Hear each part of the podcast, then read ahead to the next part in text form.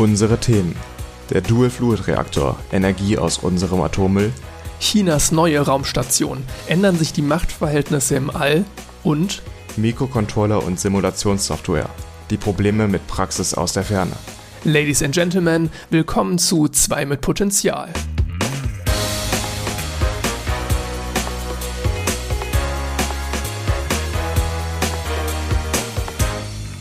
Folge 4. An meiner Seite ist Jan. und mein Name ist Max. Hallo. Und wir wissen nie, wie wir diese Folgen einleiten sollen. Ja, wie, der wievielte Take war das jetzt? Wir schneiden das nachher. Ich weiß nicht, ob das schon jemand aufgefallen ist. Am Ende der Folgen kommen immer kleine Outtakes noch Nach, nach, der dem Musik, Outro. ganz am Ende. Genau. Da findet ihr diese Folge bestimmt auch wieder was.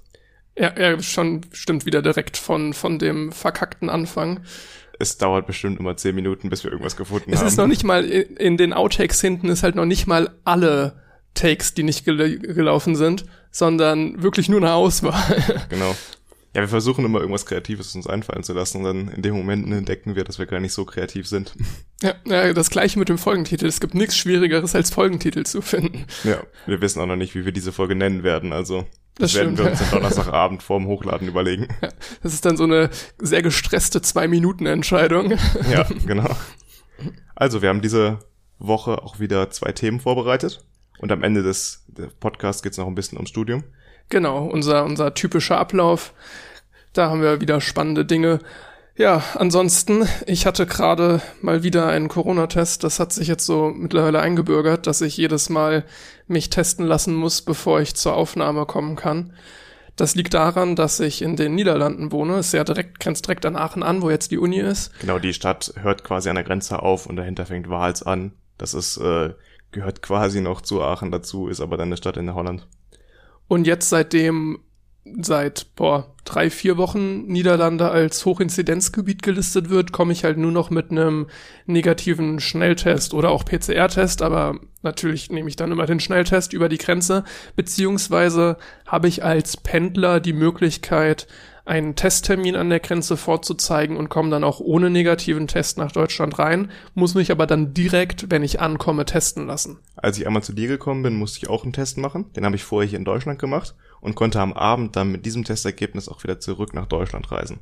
Das, Also das ist sinnvoll. Äh, es ergibt nicht ganz einmal, so viel Sinn. einmal in die Niederlande, um ein bisschen, bisschen shoppen gehen, einmal in die Cafés setzen, Genau. äh, dann dir da Corona holen und dann wieder zurück und alles testmäßig gedeckt. Allerdings darf man nicht weiter als 35 Kilometer ins Inland in den Niederlanden. Das ist da irgendwie gedeckelt, dass man halt als Grenzgänger irgendwie in die Grenzregion rein darf. Aber man darf jetzt nicht in den Urlaub fahren und an die Küste zum Beispiel. Das geht jetzt nicht.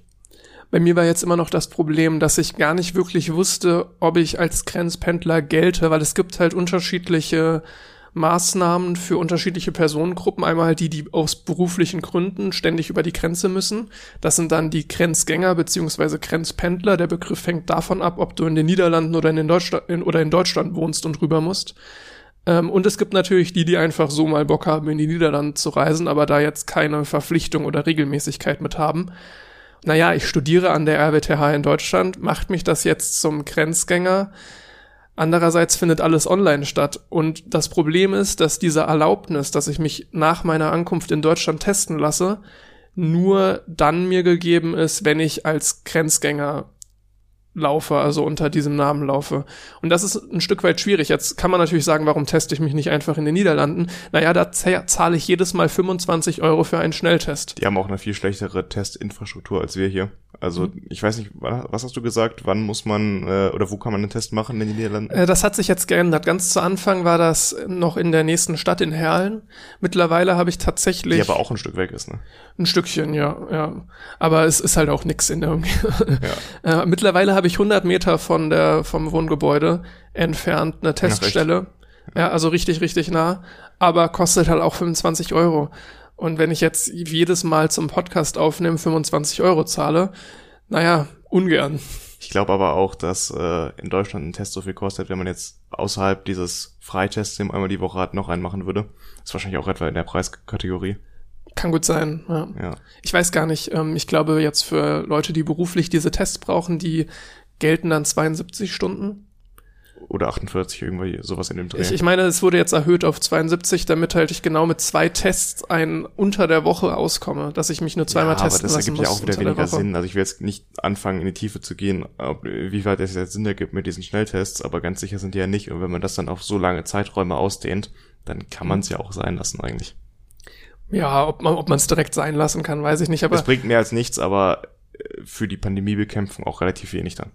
ich meine, mit 48 Stunden komme ich ja genau zwei Tage, also jeweils zwei Tage aus. Hm. Das heißt, ich schaffe genau nicht eine Arbeitswoche. Ja, genau. Das ist auch ein Stück weit ungünstig. Ne? Also, dass man es gemacht hat, kann ich jetzt aus dem Aspekt zumindest verstehen. Aber die Leute leben ja hier seit den 70ern, meine ich, ohne Grenze. Und wie ich gerade sagte, die Städte grenzen ja sofort aneinander. Und da ist es einfach auch schwierig, jetzt außerhalb auch von Beruf, äh, dass man da eine Grenze zwischenzieht. Das sind ja auch wirklich äh, Freundschaften und Familien, die halt auf beiden Seiten der Grenze leben. Und da finde ich es allgemein ein bisschen ähm, verkehrt, dass man jetzt plötzlich wieder so eine harte Grenze einführt, als würde das Coronavirus jetzt allein dadurch über die Grenze gebracht werden, dass man einmal rüberfährt. Das ist ja, kommt ja eher darauf an, mit was für Leuten man sich trifft. Wenn man sich jetzt auf der anderen Seite ähm, mit in den, also den Maßnahmen entsprechend nur trifft und alles sehr klein hält, nur das Notwendigste macht, dann geht davon ja nicht mehr Gefahr aus, als wenn ich das in Deutschland machen würde. Das stimmt. Ich wohne da ja auch in einem Wohnheim, wo 95 Prozent RWTH-Studenten wohnen. Das heißt, ich habe eigentlich nur Kontakt mit einer deutschen Bubble. Ja. Äh, ich habe überhaupt keinen Kontakt zu irgendwelchen Niederländern oder sonst was. Das ist ja für mich ein reiner Studienwohnort. Und insofern, naja, bürge ich jetzt auch keine sonderlich große Gefahr. Also für uns müsste da so gesehen die deutsche Inzidenz gelten in diesem Wohnheim. Natürlich ist das jetzt so klein runtergerechnet, schwierig zu sagen, aber in diesen, in diese sehr hohen holländischen Inzidenzen fallen wir halt gar nicht mehr rein, so wirklich, weil halt da keine Niederländer unterwegs sind. Ich finde die Lösung eigentlich ganz schön, die Holland da macht, dass man nicht weiter als 35 Kilometer ins Inland fahren darf. Das wäre ja auch gut, wenn das in die andere Richtung gelten So ein würde. Schlauch um die Genau, Grenze, so, ne? das habe ich auch schon mal gesagt, dass man halt quasi einen Schlauch macht, indem man äh, von der einen Seite auf die andere Seite rüber darf, aber halt nicht weiter. Das verhindert, dass man halt weit in das äh, andere Land reinfährt und sich da irgendwie in die wirklich hohen Inzidenzgebiete äh, in Gefahr begibt, aber wirklich die, dieser kleine Grenzverkehr, den es gibt, der stellt für mich nicht mehr Gefahr dar, als wenn ich ein Stückchen nach Deutschland in die Mitte fahre und da irgendwie in eine andere Stadt, zum Beispiel nach Würselen oder so, in hier in die Nähe fahre.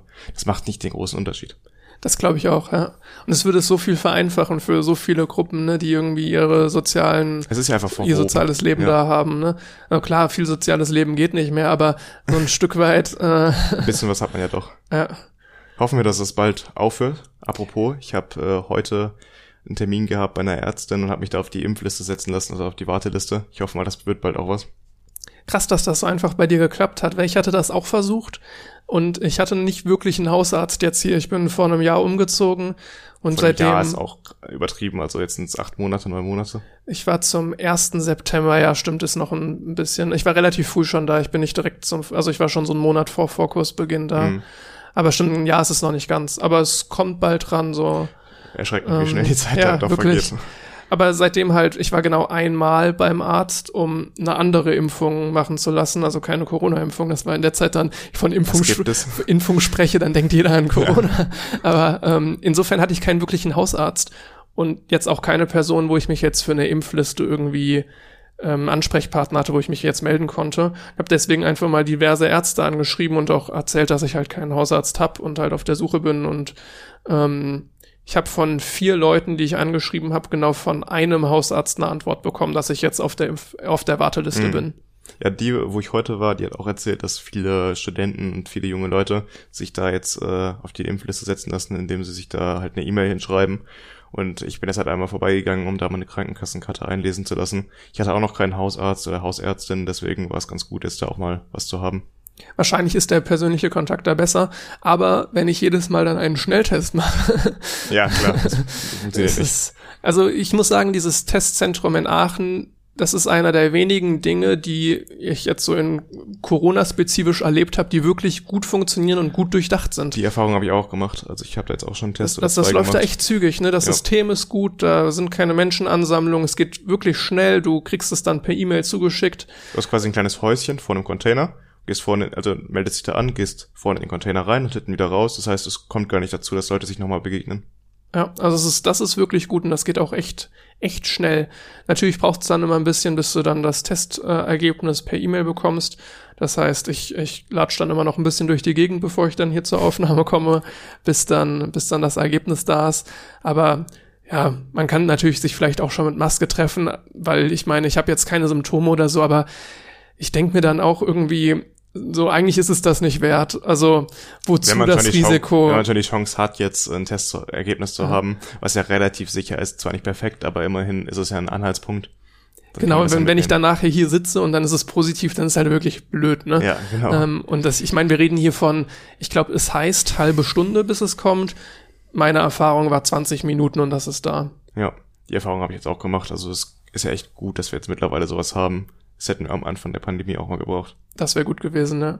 Ich hatte auch schon überlegt, dass, was für mich natürlich sehr angenehm wäre, wenn ich auch so einen Selbsttest machen könnte. Ich habe einen rumliegen hier noch. Also, da liegt er. Und damit über die Grenze komme. Das, das wäre ganz praktisch. So. Aber du hast natürlich du dann halt die Gefahr. Den Leuten, den Leuten kannst du halt nicht vertrauen, dass sie es vernünftig machen, ne? Ja, gut, ich meine, du hast ja schon so eine Kontrolllinie noch da, ne? Die Frage ist nur, dann mache ich einmal einen Schnelltest und dann benutze ich den fürs nächste halbe Jahr. Genau, ja. Da, was da eine coole Lösung wäre, wenn ich irgendwie was, was mit Luft reagiert habe, noch so ein zweites Ding, was sich nach einer bestimmten Zeit verfärbt oder so. Dann habe ich natürlich immer noch die Gefahr, dass einfach wer anders den Schnelltest gemacht hat aber ganz ehrlich, so ein Risiko, also irgendwie kann man immer alles fälschen. Ich kann auch einfach, dann begeht man halt am Ende eine Straftat, wenn ich das jetzt wen anders machen lasse.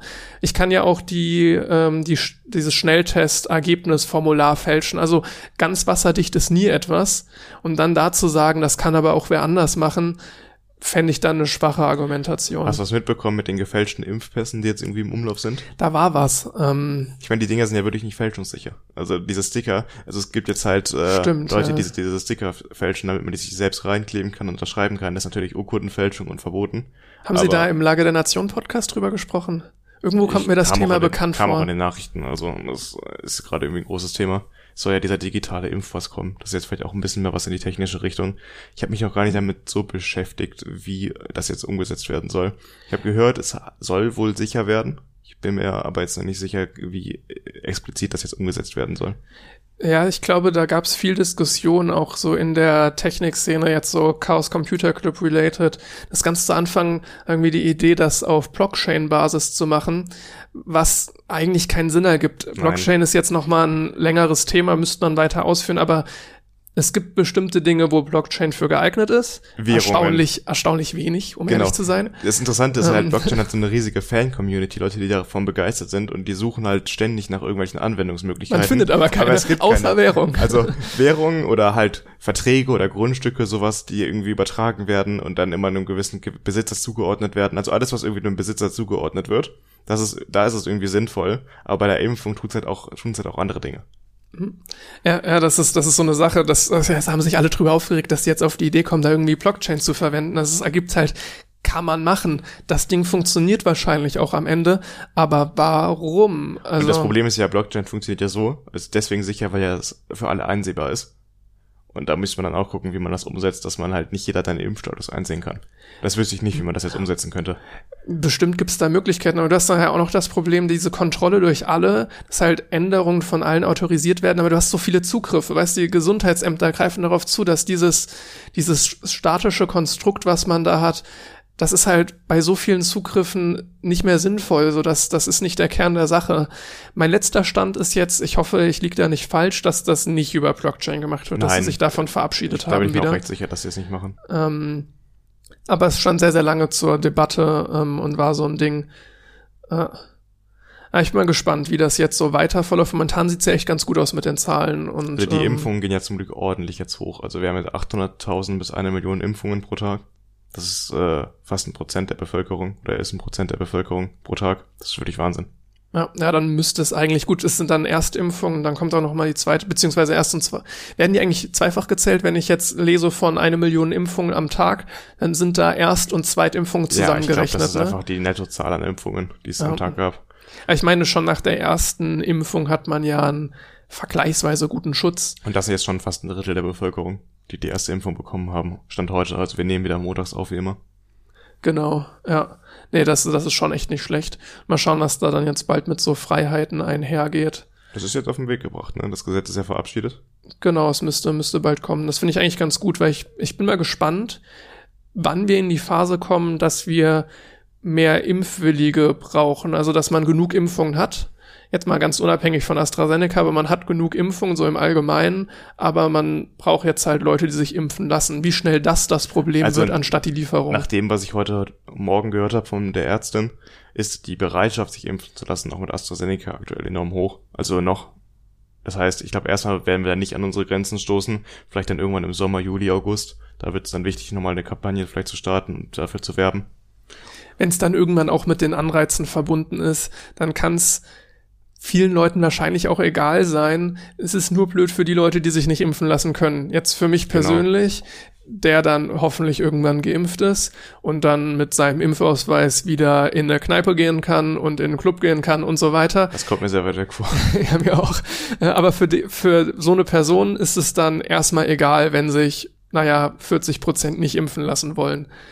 Aber für andere, die halt sich nicht impfen lassen können aus Gründen, Und die wird es ja geben, weiterhin. und die ne? wird's geben, für Ja. die ist das sehr blöd, von denen, davon kriege ich dann erstmal nichts mit, aber es ist dann trotzdem eine blöde Sache und genau dieses Unsolidarische, wovon ja viel im Zusammenhang mit Impfungen gesprochen wird. Ja, und ähm, wenn man sich jetzt mal anschaut, dass man sagt, 70 Prozent oder so von der Bevölkerung müssen geimpft werden und man da Kinder und so was nicht mehr reinzählt oder Leute, die nicht geimpft werden können, wie hoch dann der Anteil sein muss von den Impf, also äh, Menschen, die impffähig sind, sag ich mal. sich die Bereitschaft haben dann, Ja, ja. da muss halt äh, dann schon, äh, weiß ich nicht, ich habe es nicht durchgerechnet, 90 Prozent müssen nachher bestimmt sein. Kann ich mir auch gut vorstellen. Aber gut, jetzt im Sommer wollen sie dann auch Kinder impfen. Ab 12 dann, meine ich. Ab 12, zwischen, zwischen 12 und 16 hast du jetzt noch ein Problem, wenn du einen Impfstoff willst, ne? Genau, und das soll dann gehen wohl mit BioNTech. Ja. Das ist auf jeden Fall für Schulen und sowas, dass die endlich mal wieder auch in Regelbetrieb können, ein wichtiger Schritt. Das stimmt. Boah, da bin ich, wo ich ganz schlecht drüber informiert bin, ist, was das Abi angeht. Jetzt ähm, Jetzt da. betrifft das auch, also letztes Jahr hast du Abi gemacht. Genau. Mein Bruder hat letztes Jahr Abi gemacht. Ich habe es vor zwei Jahren zum Glück gemacht, bevor der ganzen, vor dem ganzen Zeug. Ähm, und da bin ich jetzt auch gar nicht mehr drin. Ich weiß noch, dass es bei uns halt extremes Chaos war, weil da war halt noch alles neu, aber wir hatten die schöne Position, dass wir im Prinzip keinen Schulstoff verpasst hatten. Also das, was bei mir in der Schule noch angestanden hätte, war hauptsächlich Wiederholung. Das heißt, ich hatte alles an Themen noch ganz regulär und jetzt war nur die Frage, ist, kann man, kann man es verantworten, diese Prüfung in Räumen mit vielen Leuten schreiben zu lassen oder nicht? Das war die große Diskussion und nicht, sind wir anständig vorbereitet. Das war so eine Randdiskussion, die aber, naja, meine, meiner Meinung nach nicht wirklich gerechtfertigt war, ob wir jetzt rein aus Wissensgründen oder aus Lehrgründen in der Lage waren zu Ich schreiben. meine, so kurz vor dem Abi kann man Leuten ja auch zutrauen, das nochmal eigenständig äh, Genau, nachzuholen. das ist die Leute müssen ja eine gewisse Selbstständigkeit als haben. jetzt Ne? die anderen, ne? Ja. Wenn ich mir überlege, jetzt ein Jahr lang irgendwie nur Online-Unterricht gehabt hätte, In der 8. und der 9. ich habe nichts gemacht. aber gut, ehrlich. in der 8., 9., das, das wird auch nochmal interessant, wie sich das auswirkt. Das, also da Ähm, aber das werden wir ja Studien ganz, zu. ganz verzögert erst mitkriegen. Ja. Also ich bin mir recht sicher, dass ich da gar nichts gemacht hätte. Oder sehr, sehr wenig.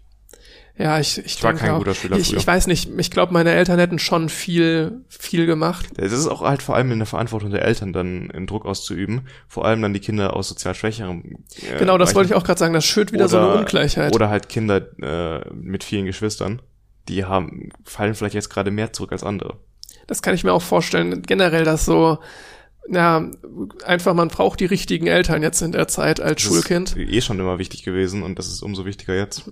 Wir hatten an der Schule auch ein neues Konzept bekommen, wo recht viele Stunden, also das Konzept habe ich nicht mehr mitgekriegt, aber es war genau der Umbruch, wo ich dann die Schule verlassen habe, wo das in den unteren Jahrgängen schon eingeführt wurde und bei mir noch nicht. Und da war es so, dass deutlich mehr freie Stunden im Stundenplan vorgesehen waren, wo man selbstständig lernen sollte. Ach echt? Und dann hat man Bei uns so hat man versucht, das zu reduzieren, diese freien Stunden Krass. dazwischen. Das war bei uns genau umgekehrt. Und dann haben die Schüler in so einen Lehrplan bekommen für eine vergleichsweise lange Zeit, die sie immer in den freien Stunden machen sollten. Und das hat dazu geführt, dass jetzt Leute, wo die Eltern dann genau schauen, so was von diesem ewig langen Lernplan ist schon Mhm. gemacht.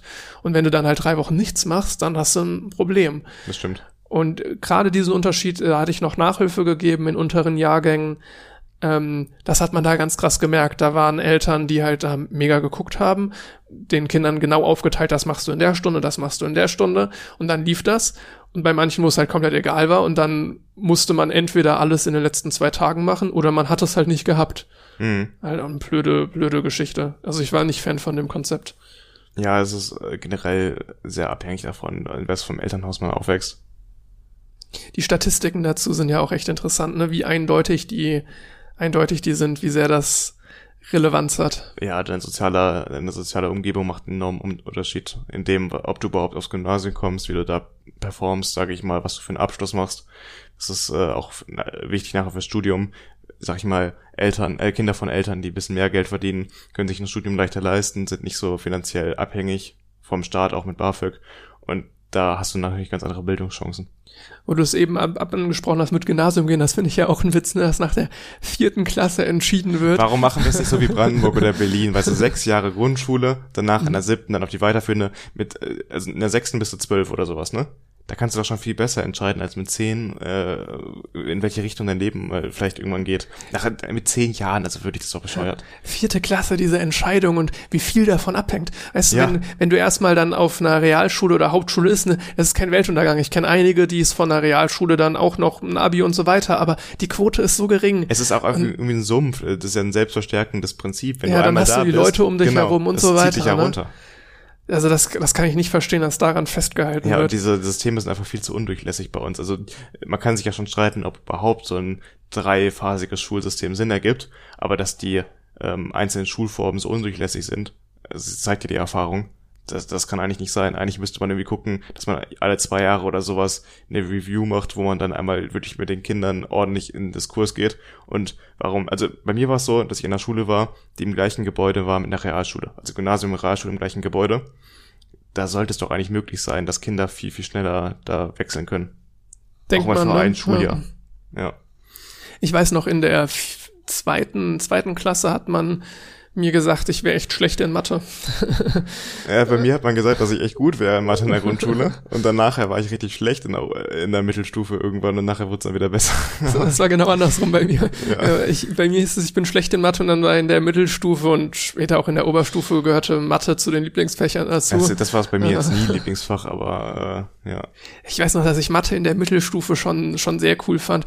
Also Lieblingsfach ist relativ. Es war jetzt auch nicht so, dass ich also ich konnte mich dadurch für Mathe begeistern, weil ich halt da das Gefühl hatte, immer recht gut drin zu sein. Und das spornt halt einfach an. Das, das stimmt, ist so ein ja. Grundding, wo ich auch mittlerweile sage, wenn Leute erzählen, und da gab es einige, die so grundsätzlich gesagt haben, ich kann kein Mathe, dass es auch so eine selbstverstärkende ja, Wirkung hat. Genau.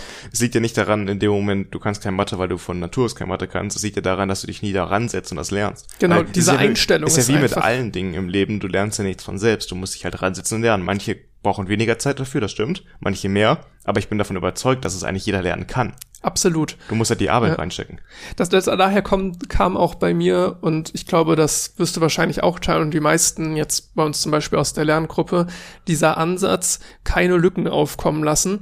Ja. Dabei geht es gar nicht mal um die Lücke an sich. Also es wäre jetzt nicht schlimm, das später nachzuholen. Das ist nicht das Problem, sondern das Problem ist nur, dass eine Lücke verursacht, dass du prokrastinierst. Also ich finde, hm. Lücken halten mich davon ab, weiter weiterzumachen, weil ich habe dann den Berg vor mir genau. und ich weiß noch nicht, wie es läuft. Ist, desto weniger machst du. Da. Genau. Ja. Und desto größer der wird, desto, das ist, heißt dann nicht, wenn der groß ist, setze ich mich schnell dran, weil ich muss den ja abarbeiten. Das wäre die logische Konsequenz, aber es läuft halt leider genau umgekehrt. Wenn der Berg klein ist, setze ich mich im Optimalfall direkt dran, weil ich weiß, ja, zwei Stunden, dann ist das durch. Ja. Und wenn der Berg groß ist, dann warte ich noch länger, weil ich, boah, habe ich da vielleicht Probleme mit, vielleicht ist das schwierig, dann dauert das ewig ewig und dann wird er immer noch größer.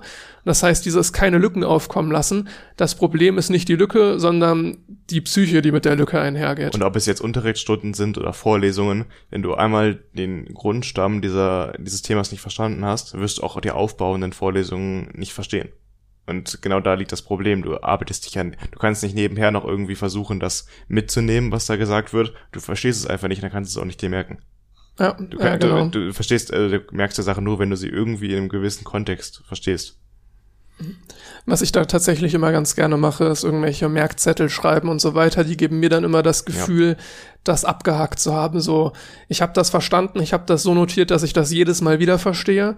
Und dann, manchmal vergisst man es dann, aber ich, ich dürfte es auch vergessen. Das ist so ein schönes Gefühl. So, ich, ich versuche es jetzt nicht zu vergessen oder sonst wie, aber wenn ich es vergessen würde, dann schaue ich mir einmal meinen Merkzettel an, dass das so erklärt, dass ich das verstehe. Das heißt, ein für alle Mal ist dieses Thema abgehakt. Man lernt ja auch nur durch Wiederholung. Man kann ja jetzt nicht durch einmal sich alles anschauen, das merken. Also dadurch, dass man sich einmal das geschrieben hat und diese Gedankenstruktur quasi zu Papier gebracht hat, dann kann man diese Gedankenstruktur ja wieder aufgreifen, äh, in der Klausurenphase zum Beispiel. Ja, da gibt es wirklich echt einige gute Konzepte, wo ich es auch immer lohnenswert finde, sich irgendwie damit zu beschäftigen, weil es macht es schon leichter. Hätte ich in der Schule nicht gedacht, habe ich das irgendwie nicht gebraucht, diese nee. sehr detaillierte Denkweise, also dieses darüber nachdenken, wie ich lerne, das habe ich in der Schule nie gebraucht. Ich habe einfach drauf los, immer vor der Arbeit zwei Tage davor ein bisschen was gemacht. Das und hat jetzt, halt auch gereicht ja, dann. Äh, jetzt muss ich mir halt wirklich darüber Gedanken machen, wie ich lerne und wie ich das strukturiere, damit ich mir möglichst viel davon einpräge. Weil alles kann ich mir eh nie einprägen, dafür ist es zu viel. Ja, ich glaube, da geht's echt vielen genauso wie uns. Jetzt sind wir schon fast im Studiumsteil. Ich würde sagen, da verweisen Stimmt. wir einfach mal auf den äh, Teil nach unseren beiden Themen heute. Und dann starten wir jetzt mit dem ersten Thema. Was hast du uns mitgebracht? Genau, ich habe mitgebracht ähm, ein Thema über Atomkraft. Ähm, da geht es darum, äh, dass ich in der letzten Zeit etwas öfter von einer Erfindung was mitbekommen habe und das möchte ich gerne mal aufgreifen. Und ähm, im Grunde geht es darum, Atommüll äh, zu verwerten. Viel Spaß.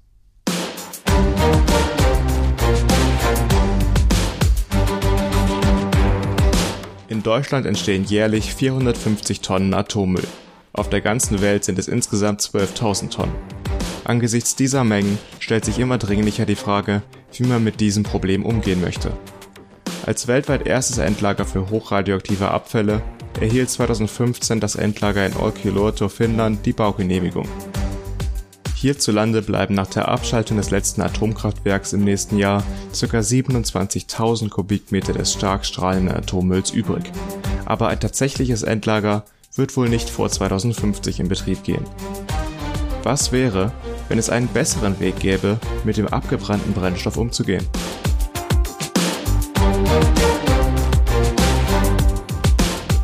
In klassischen Leichtwasserreaktoren wird vor allem angereichertes Uran-235 genutzt, um durch Kernspaltung Wärmeenergie zu gewinnen. Diese erhitzt im Anschluss Wasser, welches verdampft und in Turbinen in nutzbare elektrische Energie umgewandelt wird. Die Spaltprodukte dieses Zerfalls strahlen zum Teil noch über hunderttausende Jahre bis sie so weit zerfallen sind, dass die Radiotoxizität auf ein geringeres Niveau als das von Natururan gefallen ist.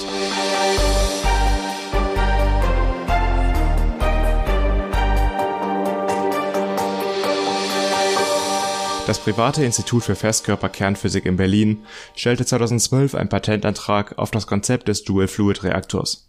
Hierbei handelt es sich um einen Reaktor, der anstelle von Brennstoffstäben zwei Flüssigkeiten für die Energiegewinnung verwendet durch ein Becken aus flüssigem Blei, welches die Wärme zur Wasserdampferzeugung ableitet, zirkuliert in einem armdicken Rohr der in flüssigem Salz oder Metall gelöste Brennstoff.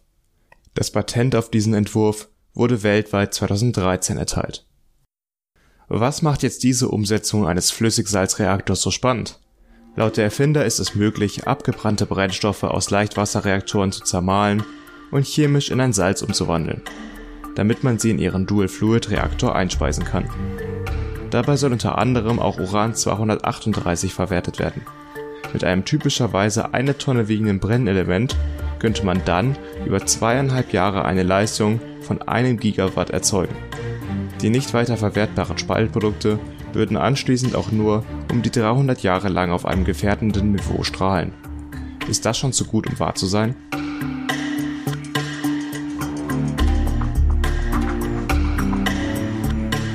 Tatsächlich gibt es die Idee von Flüssigsalzreaktoren bereits seit den 1950ern. Bei der Demontage einer Testanlage 1969 fiel auf, dass das heiße, radioaktive Salz Teile des Reaktors korrodiert hatte. Diesem Risiko möchte man heute mit speziellen Legierungen entgegenwirken. Das Konzept wurde seitdem nicht weiter verfolgt. Kritiker sehen heute allerdings unter anderem die fehlende Betriebserfahrung eines solchen Kraftwerks als Problem an da es bislang an einem Nachweis über die langfristige Nutzbarkeit des Konzepts fehlt, sind mögliche Komplikationen im Ablauf schwierig seriös abzuschätzen. Kurz gesagt fehlt es momentan noch an einem Nachweis über die Machbarkeit.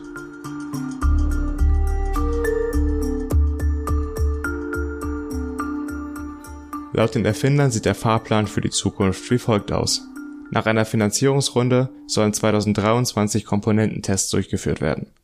Im Anschluss möchte man 2026 eine Testanlage bauen und wenn alles funktioniert, schon 2029 mit einem Prototypen in Vorserie gehen.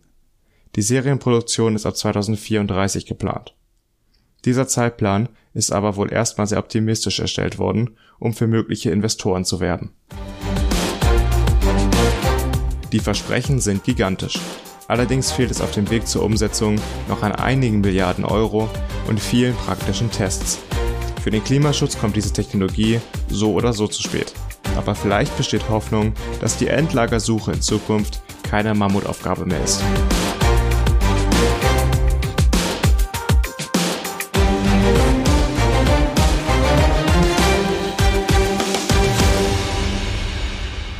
Zuallererst möchte ich mich bei allen Finnen entschuldigen, die in Olkiluoto leben. Die, die ganzen Finnen, die zuhören. Ja, deren äh, Ort ich gerade falsch ausgesprochen habe in dem Beitrag. Aber ja, auf jeden Fall ähm, äh, ist das Thema so relevant wie nie, würde ich sagen, da wir jetzt ja nächstes Jahr den Atomausstieg endgültig haben und ähm, jetzt auf diesem Atommüll übrig, also sitzen geblieben sind. Und das muss ja jetzt noch geklärt werden, wie man damit um, umgeht. Das ist eine, so eine spannende Frage, ne? Wer kriegt den Atommüll? Das ist so ein bisschen wie niemand möchte ein Windrad bei sich in der Nähe stehen haben, aber bei Atommüll irgendwo muss es hin und bei Windrädern, es wäre schön, wenn sie irgendwo hinkämen. Ja, genau. Also dieses typische, sich den schwarzen Peter zuschälen. Also bei Atommüll kann ich es auf jeden Fall verstehen, wenn man den nicht bei sich um die Ecke haben möchte. Also ich finde es immer, also es gibt Leute, die natürlich kategorisch irgendwie äh, gegen Atomkraft sind, was ich nicht immer ganz nachvollziehen kann. Aber dass man jetzt nicht unbedingt den Atommüll bei sich unter der Erde liegen haben will, das kann ich absolut nachvollziehen. Da habe ich vor Jahren mal einen ganz witzigen Tweet zugesehen. Äh, das war einfach nur ein Foto, was tatsächlich, das war jetzt nicht gestellt, sondern das war irgendwo aufgenommen worden, wo so drei Fahnen nebeneinander hingen. Ein, das eine war eine Anti Anti ähm, Atomkraft Fahne. Mhm. Daneben war so Anti Windrad. Wir wollen hier keine Windräder. Und daneben war ich weiß nicht ähm, irgend, keine Ahnung, halt noch, wo, wo dann mit der, mit dem Untertitel, ähm, in manchen Regionen kommt der Strom einfach aus der Steckdose. Ja, das stimmt, ja. Irgendwo muss er herkommen, ne? Ja. Und, äh, ich meine, wenn du mal so überlegst, das fette Kohlekraftwerk will ja auch niemand bei sich haben. Also, nee. wenn man hier nach Aachen fährt, äh, über die äh, A44 sieht man immer wieder den Garzweiler, also wo immer noch äh, dieser große Tagebau ist, wo Unmengen an Kohle gescheffelt wird und dafür auch ganze Dörfer platt gemacht werden. Und das ist jedes Mal auch erschreckend zu sehen. Ich meine, die Leute, die da wohnen, haben ja nicht neben sich jetzt ein äh, Kohlekraftwerk gebaut, äh, da wurde kein Kohlekraftwerk gebaut, nur deren ganzes Dorf wurde weggeschaufelt. Das ist eine ganz andere Dimension. Ja, und dann regen sich die Leute über Windräder auf. Ja. Ne? Also ich glaube, Windräder wäre das, was mir am egalsten wäre. Also natürlich jetzt, wenn so ein Schatten die ganze Zeit übers Haus läuft, ist das blöd oder ähm, ja, die machen auch Geräusche halt, ne? Die klar. Geräusche zu hören, ja blöd, aber wir reden hier von Entfernungen, die bei Windrädern vorgegeben sind. Da ist, ist nichts heftig. mehr mit Geräuschen ja. und auch nichts mehr mit Schatten. Also das ist komplett jenseits von Gut und Böse. Ja, also, die Entfernungen sind wirklich heftig, die da. Ich habe mal irgendwo gelesen, dass sie, dass du selbst Mülldeponien teilweise näher an Häuser bauen darfst als Windräder. Also eigentlich haben wir da schon sehr hohe Standards, vielleicht zu hoch. Wie sehr da die erneuerbaren Energien ausgebremst wurden in den letzten Jahren, ist krass. Aber das ist kommen, eigene, kommen, kommen wir zurück zum Thema, Thema genau. genau. Ähm, was immer so heftig ist, wenn man sich das mal überlegt, wir haben jetzt erst seit 60 Jahren Atomkraft. Ich habe mal nachgeschaut. Das erste Atomkraftwerk in Deutschland ging 1960 äh, haben die angefangen zu arbeiten. 1961 wurde der zum ersten Mal Strom eingespeist ins deutsche Netz dadurch. 1960, jetzt, warte, in welchem Jahr hat nochmal die Serie gespielt? Die ähm, deutsche Netflix-Serie? Mit dem Atomkraftwerk? Äh, Dark. Dark. Dark. Dark die ist, ist sehr gut übrigens. War aber das, wann, warte, das Atomkraftwerk da war? Das wurde ja erst gebaut, also da gibt es verschiedene Zeitlinien. Nur mal kurz, damit Leute wissen, wovon wir reden. Und eine Zeitlinie ich, ich ist, meine ich, krass vom Thema, eine Zeitlinie ist, meine ich, in den 50ern. Und, da äh, stand's noch nicht, ne? Da wurde, soll es gebaut werden, genau. Ah, okay, dann passt das ganz gut. Okay, ja. kurzer Einschub. Muss, musste ich gerade drüber nachdenken, als ja. du das Datum genannt hast. Stimmt, das passt ja. etwa in den Zeitraum, ja. ja. Auf jeden Fall muss man sich mal ins Verhältnis setzen, wie krass es ist, in nur 60 Jahre diesen Atomstrom genutzt zu haben und jetzt etwa noch über mehrere hunderttausend Jahre diesen Atommüll bei sich zu haben und irgendwie unterbringen zu müssen. Das ist ja schon eine Unverhältnismäßigkeit, die echt äh, jedem auffällt. Auf jeden Fall, ne? Aber Alternativen ist dann immer so die Frage. Damals war das ja ein echt äh, heißes Ding. Ja, da wollten Atomkraft, das war damals sehr gehypt, dieses Thema. Der heiße Scheiß, ja. Ja, heute. Äh, Und jetzt, jetzt ist genau andersrum, ne? Ja, auf jeden Fall ist deswegen die Idee von Dual Fluid so verlockend. Äh, die heutigen Ressourcen, die wir ähm, haben mit dem Atommüll, wenn man den wirklich umsetzen könnte, wären das auf Jahrtausende Energie für Deutschland. Das ist, klingt erstmal heftig und ähm, wird deswegen auch enorm kritisiert, weil das sind ja erstmal so Versprechungen, die jenseits von Gut und Böse auch sind. Aber ähm, natürlich muss man dann gucken, ob sowas, so eine Idee vielleicht auch Potenzial hat. Die Idee ist ja, hast du, glaube ich, auch im Beitrag erwähnt, schon was älter und wurde ja auch viel ausprobiert, wo also dann ich das sag Problem mal, die. im Grunde die Idee von Flüssigsalzreaktoren, dass man halt Brennstoff in Form von Salzen halt äh, auflöst. Ähm, die Idee jetzt quasi zwei Flüssigkeiten zu verwenden mit äh, einmal Blei zur Wärmeableitung und zur Abschirmung gleichzeitig von der Strahlung und halt, dass man schon abgebrannte Brennstoffe aus Leichtwasserreaktoren, die Leichtwasserreaktoren sind, sage ich mal, die normalen Reaktoren, die man kennt. Leichtwasser, weil normales Wasser, das ist das Leichtwasser, genutzt wird, um durch Turbinen Energie zu erzeugen. Und ähm, wenn man die neue Idee ist halt, dass man deren Atome vielleicht verwenden könnte, um dadurch Energie zu gewinnen. Und das hat man in den 1950er und 60er noch nicht drüber nachgedacht. Die Idee ist relativ neu. Und in den 90er, 50er und 1960er dann war da, wie du das erwähnt hattest, das Problem Korros äh, Korrosion. Genau, ich meine, du hast radioaktives heißes Salz. Ja, das, ist, kann, kann man sich vorstellen, dass das irgendwie ungünstig das ist. Sehr wenn ich- aggressives Zeug. Ja, ähm, und jetzt die Lösung, warum das jetzt wieder so ein bisschen im Gespräch ist, sind die Legierungen.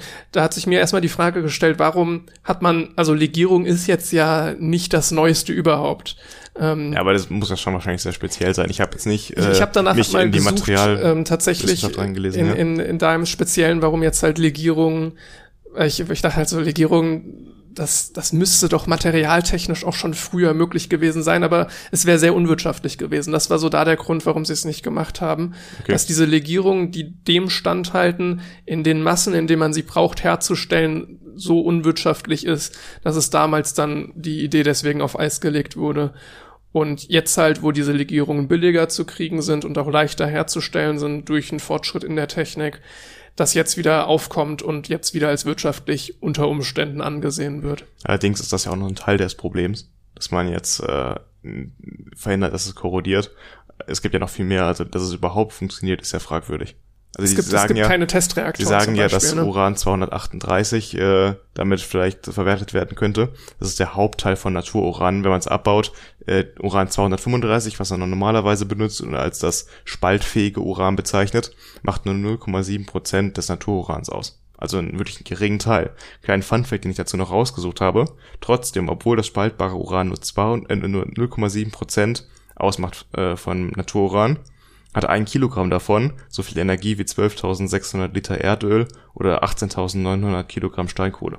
Krass. Ja, Das ist heftig, wie viel. Energie da drin ist, ne? Also eigentlich ist, ähm, was die reinen Energiemengen angeht, Atomkraft schon eine sehr, ein sehr lukratives Geschäft. Jetzt äh, zum Thema, dass sowas ja vielleicht nicht genug gefördert wird, was ich eben angesprochen habe. Ähm, die Firma Dual Fuel Incorporation, die die Erfinder gegründet haben, die ist jetzt nach Kanada ausgewandert. Die ist jetzt ein kanadisches Unternehmen. Ursprünglich waren das Deutsche. Deutsche, also ne? In, in Berlin. äh, im ja. privaten Institut, da haben die es entwickelt, die Idee. Und haben halt eine Firma gegründet daraus. Und die ist jetzt kanadisch. Und auf ihrer Website haben sie angegeben, dass die da halt weniger Bürokratie haben und mehr Förderung bekommen. Habe ich mich natürlich gefragt, ja, wir wollen jetzt in Deutschland mit der nationalen Wasserstoffstrategie sehr viel Geld reinpumpen in äh, Wasserstoffprojekte.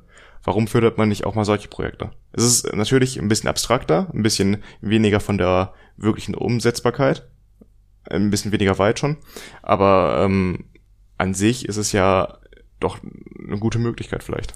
Das stimmt, es ist halt leider, dadurch, dass es Atomkraft betrifft, so ein sehr aufgeladenes Thema. Vor allem hier in Deutschland. Ich meine, wenn man Ja. zu unseren Nachbarn guckt, nach Frankreich, die sehen das ja alles viel entspannter. Das stimmt jetzt. Ich fand es auch bemerkenswert bei der Recherche dazu. Es war irgendwie schwierig, so wirklich Beiträge zu finden, die sich mit dem Thema an sich beschäftigt haben. Also du hast entweder von irgendwelchen Anti-Atomkraft-Sachen Texte gefunden und das auch zahlreich, Ja. ähm, wo halt klar war, weißt du, ich, ich, ich sehe die URL und ich weiß, in welche Richtung die Ich argumentieren. habe dir ja so einen Artikel geschickt. Stimmt, ja. ja. Es war von irgendeiner Seite äh, namens Ausgestrahlt oder sowas hieß es, dass er ein Historiker, der von sich selbst in der äh, Beschreibung geschrieben hat, dass er bei jedem Castortransport in der Bundesrepublik Deutschland dabei war bisher, äh, mit einer sehr dünnen Argumentation, sage ich mal, dagegen geschossen hat. Man kann dagegen sein, natürlich, es gibt sicherlich valide Es- es gibt Argumente, auch auf jeden aber Fall es, gibt, Argumente es gibt auch viele diese äh, nichts dahinter Argumente, die einfach äh, dagegen sind. Ich, ich, ich mag es auch wirklich nicht, wenn ich auf so eine Webseite gehe und halt schon genau weiß, wohin die jetzt argumentieren werden. Ja. da mögen mit Sicherheit auch wahre Dinge dabei sein, aber ich, ich kann es halt nicht mehr so gut auseinanderhalten, was jetzt, wenn das wirklich unabhängig einfach sachlich beurteilt wird, dann wird es was geben, was dafür spricht und was, was dagegen spricht. Aber es war wirklich schwierig äh, Seiten zu finden, die sich einfach mit dem Thema beschäftigen, ohne direkt eine, ein, Anliegen mit reinzuschieben. Das ist ja immer so ein Grundsatz in der Berichterstattung, dass man immer versucht, Stimmen dafür und dagegen mit reinzubeziehen. Gut, in dem Fall war das jetzt ein Blog, der wirklich seine Meinung dahin geschrieben hat. Da darfst du natürlich auch schreiben, was du willst und musst auch nicht unbedingt, wenn du nicht willst, die Gegenseite mit einbeziehen, auch wenn es natürlich schön wäre. In dem Fall war es aber so, dass er halt wirklich das so als Fakten hingestellt hat, aber davon mal weg äh, wäre das äh, sicherlich ähm, eine gute Option und deswegen leuchten wir hier auch beide Seiten. Ich denke auch, dass es mit Sicherheit sehr viele Experten gibt, die das durchaus kritisch sehen, einfach weil es ein wenig, also es ist im Grunde eine gute Idee. Ich glaube, das erkennen die meisten an, dass so das Konzept an sich klingt clever, aber es gibt halt kaum Daten dazu. Also es ist so, man ja. muss wirklich sehr am Anfang anfangen. Und ich meine, gerade weil wir ja ein Problem mit dem Atommüll haben und ich weiß auch nicht, wie viel jetzt Geld investiert wird in die Standortsuche von einem Endlager, äh, könnte man vielleicht auch Geld daran investieren in solche Ideen. Ich habe ähm, vor einiger Zeit, ich weiß nicht, ob du den vielleicht auch gehört hast, einen Deutschlandfunk oder ja, Deutschland ja, der kam auch vor ein paar Wochen, genau. Ähm, mit Sprunginnovation. Ich weiß nicht, ob du darauf hinaus wolltest. Ich, nee, ähm, aber den gibt's auch, ja. Da gab's den zu Sprunginnovation. Da hatte ich eben einmal kurz dran gedacht, ob nicht das vielleicht auch etwas wäre, was da in eine Förderung reinfallen könnte. Jetzt muss ich das nochmal kurz irgendwie zusammenbekommen. Sprunginnovation, das war jetzt irgendwie eine ähm, genau, das war eine, vom Bund finanzierte. Genau, Sache. ich weiß nicht, ob es unter welchen Namen das jetzt allgemeinnützige Organisation irgendwie Bund finanziert, was weiß ich. Ähm, die auf jeden Fall die Aufgabe hat, ähm, Innovationen, die halt naja, erst sehr langfristig Wirkung erzielen oder die große Förderungen brauchen. Einfach was zu risikoreich ist, dass da jetzt Investoren wirklich rangehen würden, aber ein riesiges Potenzial bietet. Genau. Das heißt, sei es irgend, was ich da, ein super Beispiel sind Medikamente, wo man nicht weiß, ob die am Ende wirken werden, aber wenn sie es täten, wäre wenn sie es täten, wäre es ziemlich cool und ja. ähm, erstmal ist die Idee gut und es sieht nicht schlecht aus. Insofern fördern wir das und organisieren große Studien und genau in so einen Sprung-Innovationsbereich könnte man auch das stecken. Sehr am Anfang, aber ja. riesiges Potenzial. Jetzt muss man mal abwarten, was bei der privaten Finanzierungsrunde rauskommt, die sie jetzt angekündigt haben. Ich meine noch für dieses Jahr. Sie wollen jetzt Geld zusammensammeln, um Komponenten zu testen, eben für 2023 und dann 2026 eine Testanlage zu bauen.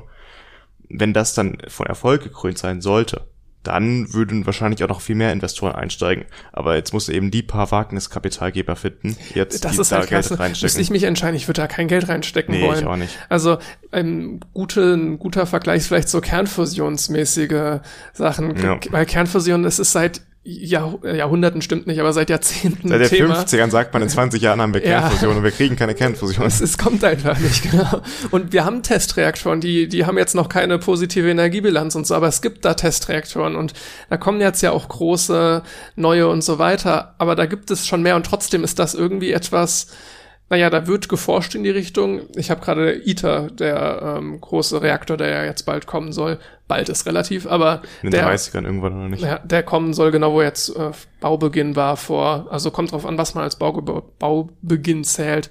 Da war jetzt vor nicht allzu langer Zeit der Start mit dem wirklichen Kernstück des ITERs. Das ist ein Projekt, das in Südfrankreich verwirklicht wird und da sind sehr viele Staaten dran beteiligt, also aus aller Welt, das ist ganz cool. Das, das ist eigentlich das Schönste da. Also ich finde natürlich die Forschung Projekt. auch spannend, aber es ist ja. so ein ein ISS-Vibes. Also ja, mit China, USA, Indien, Russland, alle dabei. Ne? ISS-Vibes mit China. ja, mit China. Dazu kommen wir später noch. Genau. Ähm, ja, also wo ich das gerade schon mal angesprochen habe, dass äh, die Standortauswahl für ein Endlager. Es gibt ja seit 2014 das Standortauswahlgesetz und da schreibt ja eine Kommission vor, die in Zusammenarbeit auch mit Bürgern so ein Endlager sucht. Dafür gibt es verschiedene Kriterien, beispielsweise, dass es äh, mindestens 300 Meter unter Gestein gebaut werden soll und ummantelt sein soll von Kristallingestein, Steinsalz oder Tongestein. Das sind sehr strikte Vorgaben, damit halt das Ganze für mehrere hunderttausend Jahre wirklich sicher sein kann. Ähm, beispielsweise das, was ich angesprochen habe, das Endlager in Finnland ist in Granit gebaut, also Kristallingestein. Und die sagen, dass es für mindestens 300.000 Jahre lang sicher sein soll. 300.000 Jahre, das, das heißt jetzt, wie, wie lange strahlt das, das gesagt? 100.000? Mehrere hunderttausend. Mehrere hunderttausend. Also ja. es gibt auch äh, Isotope, die noch viel länger strahlen können, aber die sind dann so wenig radioaktiv, dass sie nicht unbedingt gefährlich sein können. Ich meine, Uran an sich, Natururan hat, glaube ich, eine Halbwertszeit von viereinhalb Milliarden Jahren oder sowas. Also es sind wirklich lange Zeiträume, aber die strahlen dann halt so wenig, dass es nicht unbedingt gefährlich ist. Ist es zynisch zu sagen, dass sich bis dahin die Menschheit eh schon durch andere Dinge umgebracht hat? Nee, wahrscheinlich nicht. Wahrscheinlich ist es legitim. ähm, ja, auf jeden Fall finde ich den Ansatz ganz schön, dass man jetzt halt mit den Bürgern auch zusammenarbeiten möchte, dass es dann immer wieder Runden gibt, wo man halt auch äh, diskutieren kann als jemand, als Anwohner in einem Gebiet, was vielleicht irgendwann in Frage kommt dafür, äh, die wirklichen Begehungen möglicher Stollen oder wo auch immer das gebaut werden soll, soll das 2040 passieren und die wirkliche Auswahl erst 2050, also da sind noch lange Zeiträume hin. Auf jeden Fall ist es besser, als man das damals zum Beispiel in Gorleben gemacht hat, wo man eigentlich aus mehr politischen Gründen einfach jetzt ein Endlager, also ein Zwischenlager hingebaut hat und das quasi den Leuten aufoktroyiert wurde. Ja, na, das, ist, das ist nicht gut. Die Akzeptanz gerade von sowas. Immer ein Faktor, dass ähm, natürlich, das äh, passt jetzt zum Endlager nur so halb, aber es hat mich gerade ein Stück weit an ähm, die letzte methodisch inkorrekt Folge erinnert, wo der Vorschlag geäußert wurde, ob man nicht Jetzt bei Windrädern, bei Atomkraftwerken ist das halt noch ein anderer Maßstab, das macht es ein bisschen schwieriger, aber die umliegenden Dörfer oder die Bewohner daran beteiligt. Also Den die Gewinn. an an dem Gewinn, genau, Okay, so dass sich quasi Vorschlag, ja. das das Windrad oder vielleicht auch das Atomkraftwerk, auch wenn das halt Oder, aber bei einem Endlager funktioniert das halt nicht. Ne? beim Endlager ist es schwierig, ne? Ja. Aber dann halt quasi eine Gewinnbeteiligung habe und dann finde ich mein Windkraftrad da ganz cool, weil damit mache ich Kohle. ja, ähm, das ist vielleicht also wirklich Geld. eine Überlegung. ja, Aber beim, beim Endlager, naja, man könnte halt höchstens so Schadensersatzzahlung, das ist irgendwie dann vom Gefühl her was anderes. Ne? Also, es ist auch immer schwierig. Aktuell, das Endlager müssen ja die äh, Konzerne bezahlen, die auch mit der Atomkraft äh, Geld verdient haben. Das wird ja nicht vom Staat gemacht. Das ist ja so verpflichtend für die Unternehmen. Da du ja nicht die, äh, den Schaden quasi verallgemeinern kannst und den Gewinner dann privatisieren. Das wäre ja sehr unfair. Ja. Und ähm, ich weiß nicht, wie da die Gesetze aussehen, ob man jetzt quasi den Betreiber noch sagen kann im Nachhinein, jo, ihr müsst jetzt auch noch den Anwohnern dann eine Prämie zahlen. Da bin ich mir nicht sicher. Stimmt, das ist im Prinzip auch ein ähnliches Problem wie jetzt auch beim Braunkohleabbau oder sonst was, ne? Dass Ja. du da Gut, ich meine, die kriegen Entschädigungen, aber es ist halt auch so ein Friss- oder Stirb-Ding. Ich kann mir vielleicht sogar vorstellen, dass wenn, je nach Endlager, je nachdem, wo es ist, wenn da Leute direkt von betroffen sind, dass die dann halt auch so eine Friss- oder Stirb-Entschädigung kriegen, wenn sie Glück haben. Ja, klar. wirklich eine Aber Auswahl hast du nicht. Und ich finde auch, wenn man wirklich das perfekte Endlager gefunden hat, dann muss man es da halt auch bauen. Unabhängig davon, was die Leute da denken. Umso mehr es man sie einbindet, desto besser. Ja. Aber im Endeffekt, gerade wird ja auch, es gab- wurde jetzt irgendwie letztes Jahr eine erste Vollauswahl getroffen, wo erstmal Teile in Deutschland, die diese Gesteinsformen, die ich eben angesprochen habe, im Untergrund haben. Die wurden ausgewählt und ähm, da, von da aus muss man einfach gucken, was ist jetzt am besten geeignet. es gibt ja keine Kommune oder so, die sagen würde, ja, wir nehmen's. Ja, Ne? Das genau. heißt, man muss rein nach wissenschaftlichen Maßstäben an dem Punkt vorgehen. Sobald du irgendetwas Politisches damit reinbringst, in dem Sinne so, ja, wir wollen es nicht in Bayern, Bayern ist zu schön dafür, sondern wir gehen rein nach wissenschaftlichen Maßstäben vor, dann wird das Endlager gewählt und dann können wir uns immer noch überlegen, wie wir das jetzt den Leuten verkaufen und wie wir die mit einbeziehen und wie wir da aufklären und so weiter. Aber diese Entscheidung kann nicht von einem Widerstand abhängen, der vor Ort passiert. leider nicht, nee. Ist In eine dem blöde Fall Sache, ist es ne? so, ja. aber ist leider so. Irgendwer muss halt die Arschkarte ziehen. Ja, zumindest machen wir es heute ein bisschen professioneller. Früher lief die Verstauung von Atomen ja noch anders. Äh, beispielsweise wurde bis 1994 legal Atommüll in die Meere gekippt. Und das war bis zu diesem Datum 100.000 Tonnen, die in die Meere zum Beispiel rund um Europa gekippt wurden. Da bin ich gar nicht mehr traurig, dass der Sommerurlaub ausfällt. Also die Überlegung war halt, das verdünnt sich so stark, dass da nichts passiert. Aber man hat ja wirklich Feststoffe in äh, Kanistern reingekippt. Und da, das ist das Problem, dass die sich halt nicht unbedingt verteilt haben und auch immer noch in den Meeren rumschwimmen. Frag mal Homöopathen, das verdünnt sich so sehr, dass da nichts passiert. Das, äh, Das ist das Problem, wenn er sich das verdünnt, weißt du, wenn du einen Homöopathen fragst, dann verstärkt sich ja die Wirkung, ist das Problem. Das ist ja dieses Potenzieren. ähm, genug Homöopathen-Bashing. äh, was ich auch noch ganz lustig fand, was ich gefunden habe, Frankreich hat seit den 1990er Jahren heimlich 13 Prozent des Atommülls nach Sibirien transportiert. Und heimlich, ist, ist das so ein, warum macht man das heimlich? da, ja, damit die Öffentlichkeit sich nicht so aufregt, das Ja, lustig damit, sich, halt. damit sich in niemand der- an die Schienen In der kettet, Stadt ne? Seversk äh, mit 100.000 Einwohnern lagern die Container jetzt äh, auf einem Parkplatz unter freiem Himmel. Oh Mann. Man muss dazu sagen, es sind natürlich äh, es ist abgereichertes Uran, das heißt, es strahlt weniger stark als jetzt dieses äh, hochpotente, hochradioaktive äh, diese Brennstoffreste, die wir jetzt teilweise verstauen müssten, wo wir gerade eben drüber geredet haben. Aber trotzdem finde ich die, den Gedanken irgendwie befremdlich, dass man das einfach auf den Parkplatz stellt. Ja. Ja, warum Endlager suchen, so irgendwo hinstellen, meine ja. Güte. Wozu der Aufwand? Genau. ähm, ja, was mir noch äh, durch den Kopf gegangen ist, wo ich das jetzt auch in Finnland äh, mitbekommen habe mit dem Endlager, wie markiert man so ein Endlager? Wir haben ja gerade darüber gesprochen, dass man sich Stimmt, wirklich... Das, das muss für Jahre eigentlich halten. Jahre? Ne? Ja, für... Äonen. also... Da äh, darf niemand mal auf die Idee kommen, lass da mal eine U-Bahn hinbauen. Also. Ja, nee, und genau das ist ja der Punkt. Wenn du einmal jetzt so die perfekte Gesteinsschicht gefunden hast, dieses Gestein ist schon seit Millionen Jahren stabil, da passiert nichts mehr, da verändert sich nichts, keine tektonischen Bewegungen. Warum, was sollte zukünftige Menschen in 100.000 Jahren davon abhalten, nochmal so eine Stelle zu suchen, die gerade so stabil ist geologisch? Und dann suchen die sich auch ein Endlager für irgendwas, was die gemacht haben. Und dann suchen sich, ah, das ist gut. Und dann buddeln sie genau da wieder. Die Wahrscheinlichkeit ist dann umso höher, wenn du so einen Ort suchst, dass da Menschen wieder irgendwann buddeln. Ein besonderer Ort, ne? Jetzt, ja. egal, in, egal, egal in welcher Weise er besonders ist, so, solange er besonders ist, ja, genau. hat er Anreize. Und äh, wie hält man dann die Leute davon ab, wenn sie irgendwie in die Nähe davon kommen, zu sagen, halt, stopp, weg hier. Und gibt's da Ansätze, gibt's da Lösungen? Ja, es ist jetzt eine Ewigkeit her. Ich habe jetzt nicht nochmal speziell hierfür recherchiert, aber ich habe dazu mal was gesehen. Zum Beispiel im Vergleich dieses äh, biologische Gefahrzeichen. Kennst du das, wo diese geschwungenen Halbkreise drauf sind?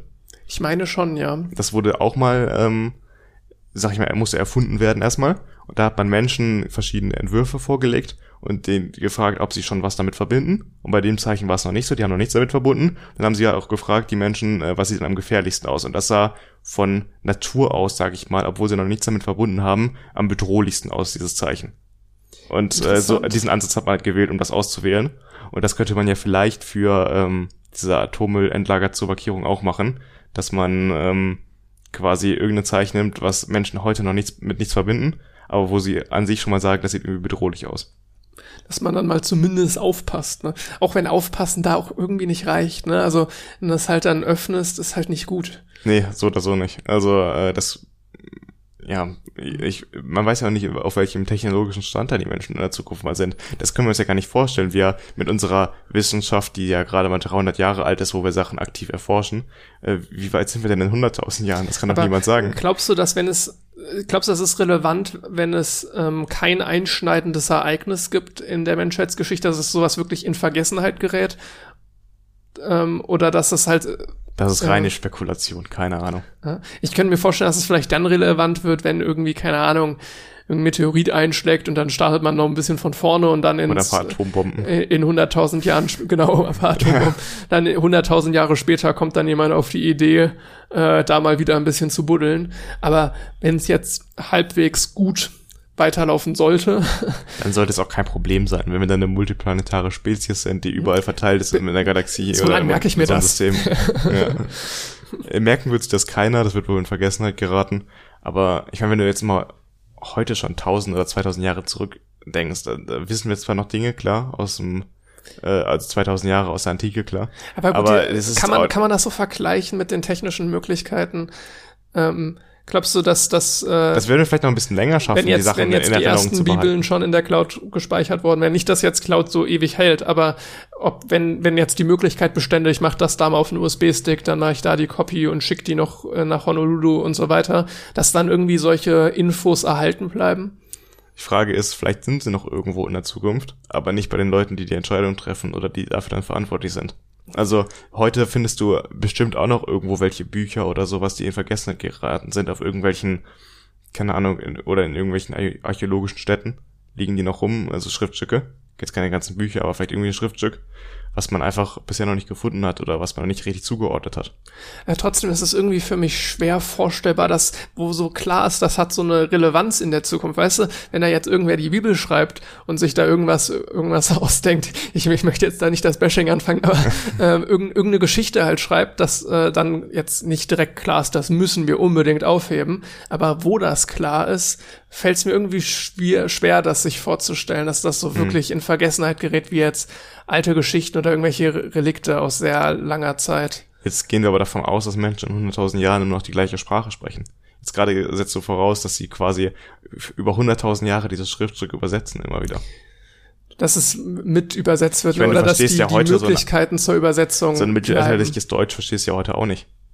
Also mit dem heutigen Hochdeutsch, das heißt, das sind nur 500 Jahre. Und wenn du jetzt auf das noch längere Zeitspannen überträgst, in Zukunft versteht das dann einfach keiner mehr. Ja, gut, vielleicht ist es eine naive Vorstellung, dass sich das dann halt auch wieder technisch lösen lässt. Weißt du, dass hätten die damals schon die Technik gehabt, dann hätte ich jetzt irgendein Tool, was mir das easy übersetzt. Weiß ich nicht. Aber also, das Tool habe ich ja nicht und eigentlich hat man die Sprache ganz gut erforscht. Ne? ich habe auch mal was ganz Verrücktes gehört, dass man quasi Katzen oder Tiere so genmodifiziert, dass sie anfangen in der Nähe von äh, atomarer Strahlung zu leuchten. Stimmt. ah, irgendwo habe ich das auch Ich gelesen. weiß nicht, woher diese Idee Ähm, kam, was ganz Verrücktes. Das, das, das kommt mir aber ich auch echt bekannt vor, dass das eine Idee war, um ewig lange darauf aufmerksam zu machen, dass da Aber wenn, Atomlager wenn ich eine. Katze habe, die in der Nähe von diesem Ort anfängt zu leuchten, Dann gehe ich gucken. dann werde ich da dann werde ich da buddeln und. Leuchte ich da vielleicht auch?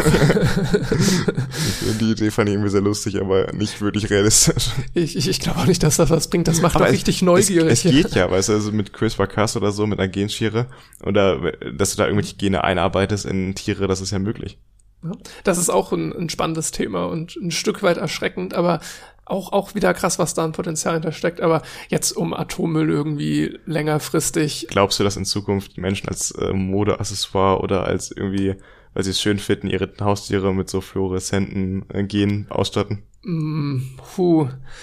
Also nicht bald auf jeden Fall. Ganz, also jetzt so in mehr als 200 Jahren würde ich mir jetzt kein Urteil erlauben, aber Also ich, ich finde das mal geil als Idee nicht, für dass so einen das in den nächsten Science-Fiction-Film. 30 Jahren was passiert. Ich find's cool in einem Science-Fiction-Film, wenn irgendwann mal äh, Leute dann da so fluoreszierende Tiere hätten als Haustiere. Also das ist Das ist schon Idee. ethisch, ethisch schon sehr fragwürdig. Ja, irgendwann machen das Menschen. Ja, das, da kommst du halt nicht drum herum. Ne? Ich sehe so, was jetzt auch Entwicklungsstufen, die so der Mensch noch hinlegen kann. So einmal noch so interplanetare Spezies und so weiter, das wäre noch so eine krasse Stufe. Ähm, ansonsten jetzt so die Verbindung zu Computern, dass ich mir wirklich so Mikrochips implantieren lasse und da ähm, aufs World Wide Web die ganze Zeit zugreifen kann und so, zum Beispiel jetzt, ne? Das sehe ich noch als so eine Entwicklungsstufe und halt so Genmodifizierungssachen dann auch am Menschen selber, dass ich mich selbst schlauer designe.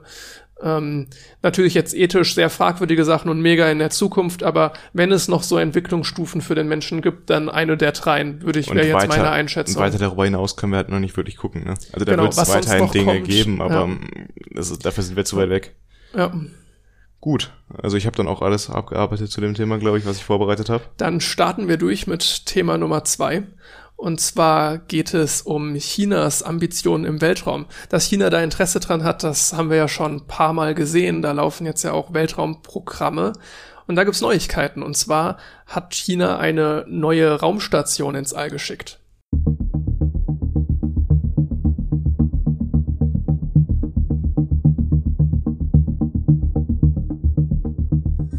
Die ISS ist das größte von Menschen geschaffene Objekt im All und der derzeit einzige dauerhaft besetzte Außenstützpunkt der Menschheit.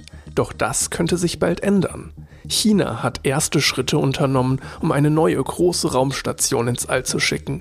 Gleichzeitig neigt sich die Ära der von den USA und vielen weiteren Ländern betriebenen ISS dem Ende. Ändern sich in Zukunft die Machtverhältnisse im All?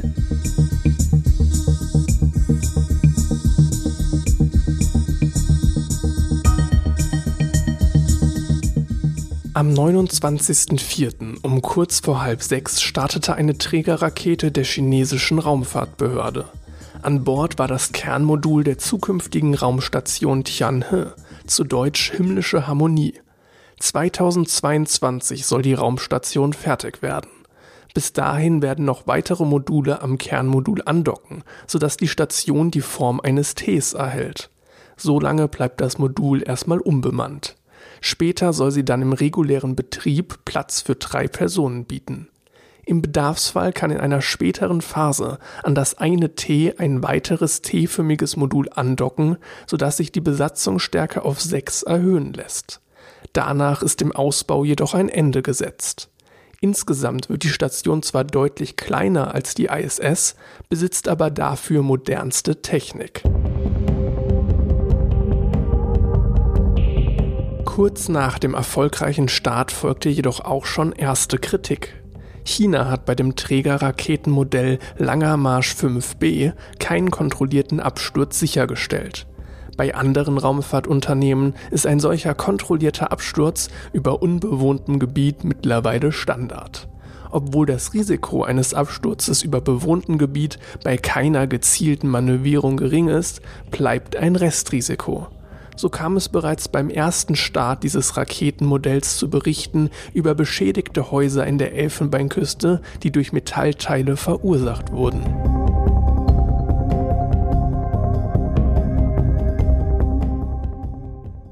Nichtsdestotrotz dringt China immer weiter in den Weltraum vor. Bei der Raumstation handelt es sich nämlich nicht um Chinas einziges Projekt. Das Land unterstreicht seine Ambition im Weltraum mit derzeit laufenden Mars- und Mondmissionen. Während die Mondmissionen mit einer Landung auf dem Mond Ende 2020 schon einen Erfolg verbuchen konnten, soll im Zuge der Mars-Mission noch im Mai ein Rover auf dem roten Planeten landen. Wenn dies gelingt, würde China mit den USA gleichziehen. Bisher ist nämlich nur den USA eine erfolgreiche Landung auf dem roten Planeten gelungen. Während China damit beginnt, eine neue Raumstation zu etablieren, neigt sich die Zeit der internationalen Raumstation, kurz ISS, dem Ende. An dem von den USA koordinierten Projekt waren auch Kanada, Japan und viele europäische Länder beteiligt. Zu Gründungszeiten zeigte auch China Interesse an der Station mitzuwirken. Der Wunsch scheiterte jedoch am Veto der USA.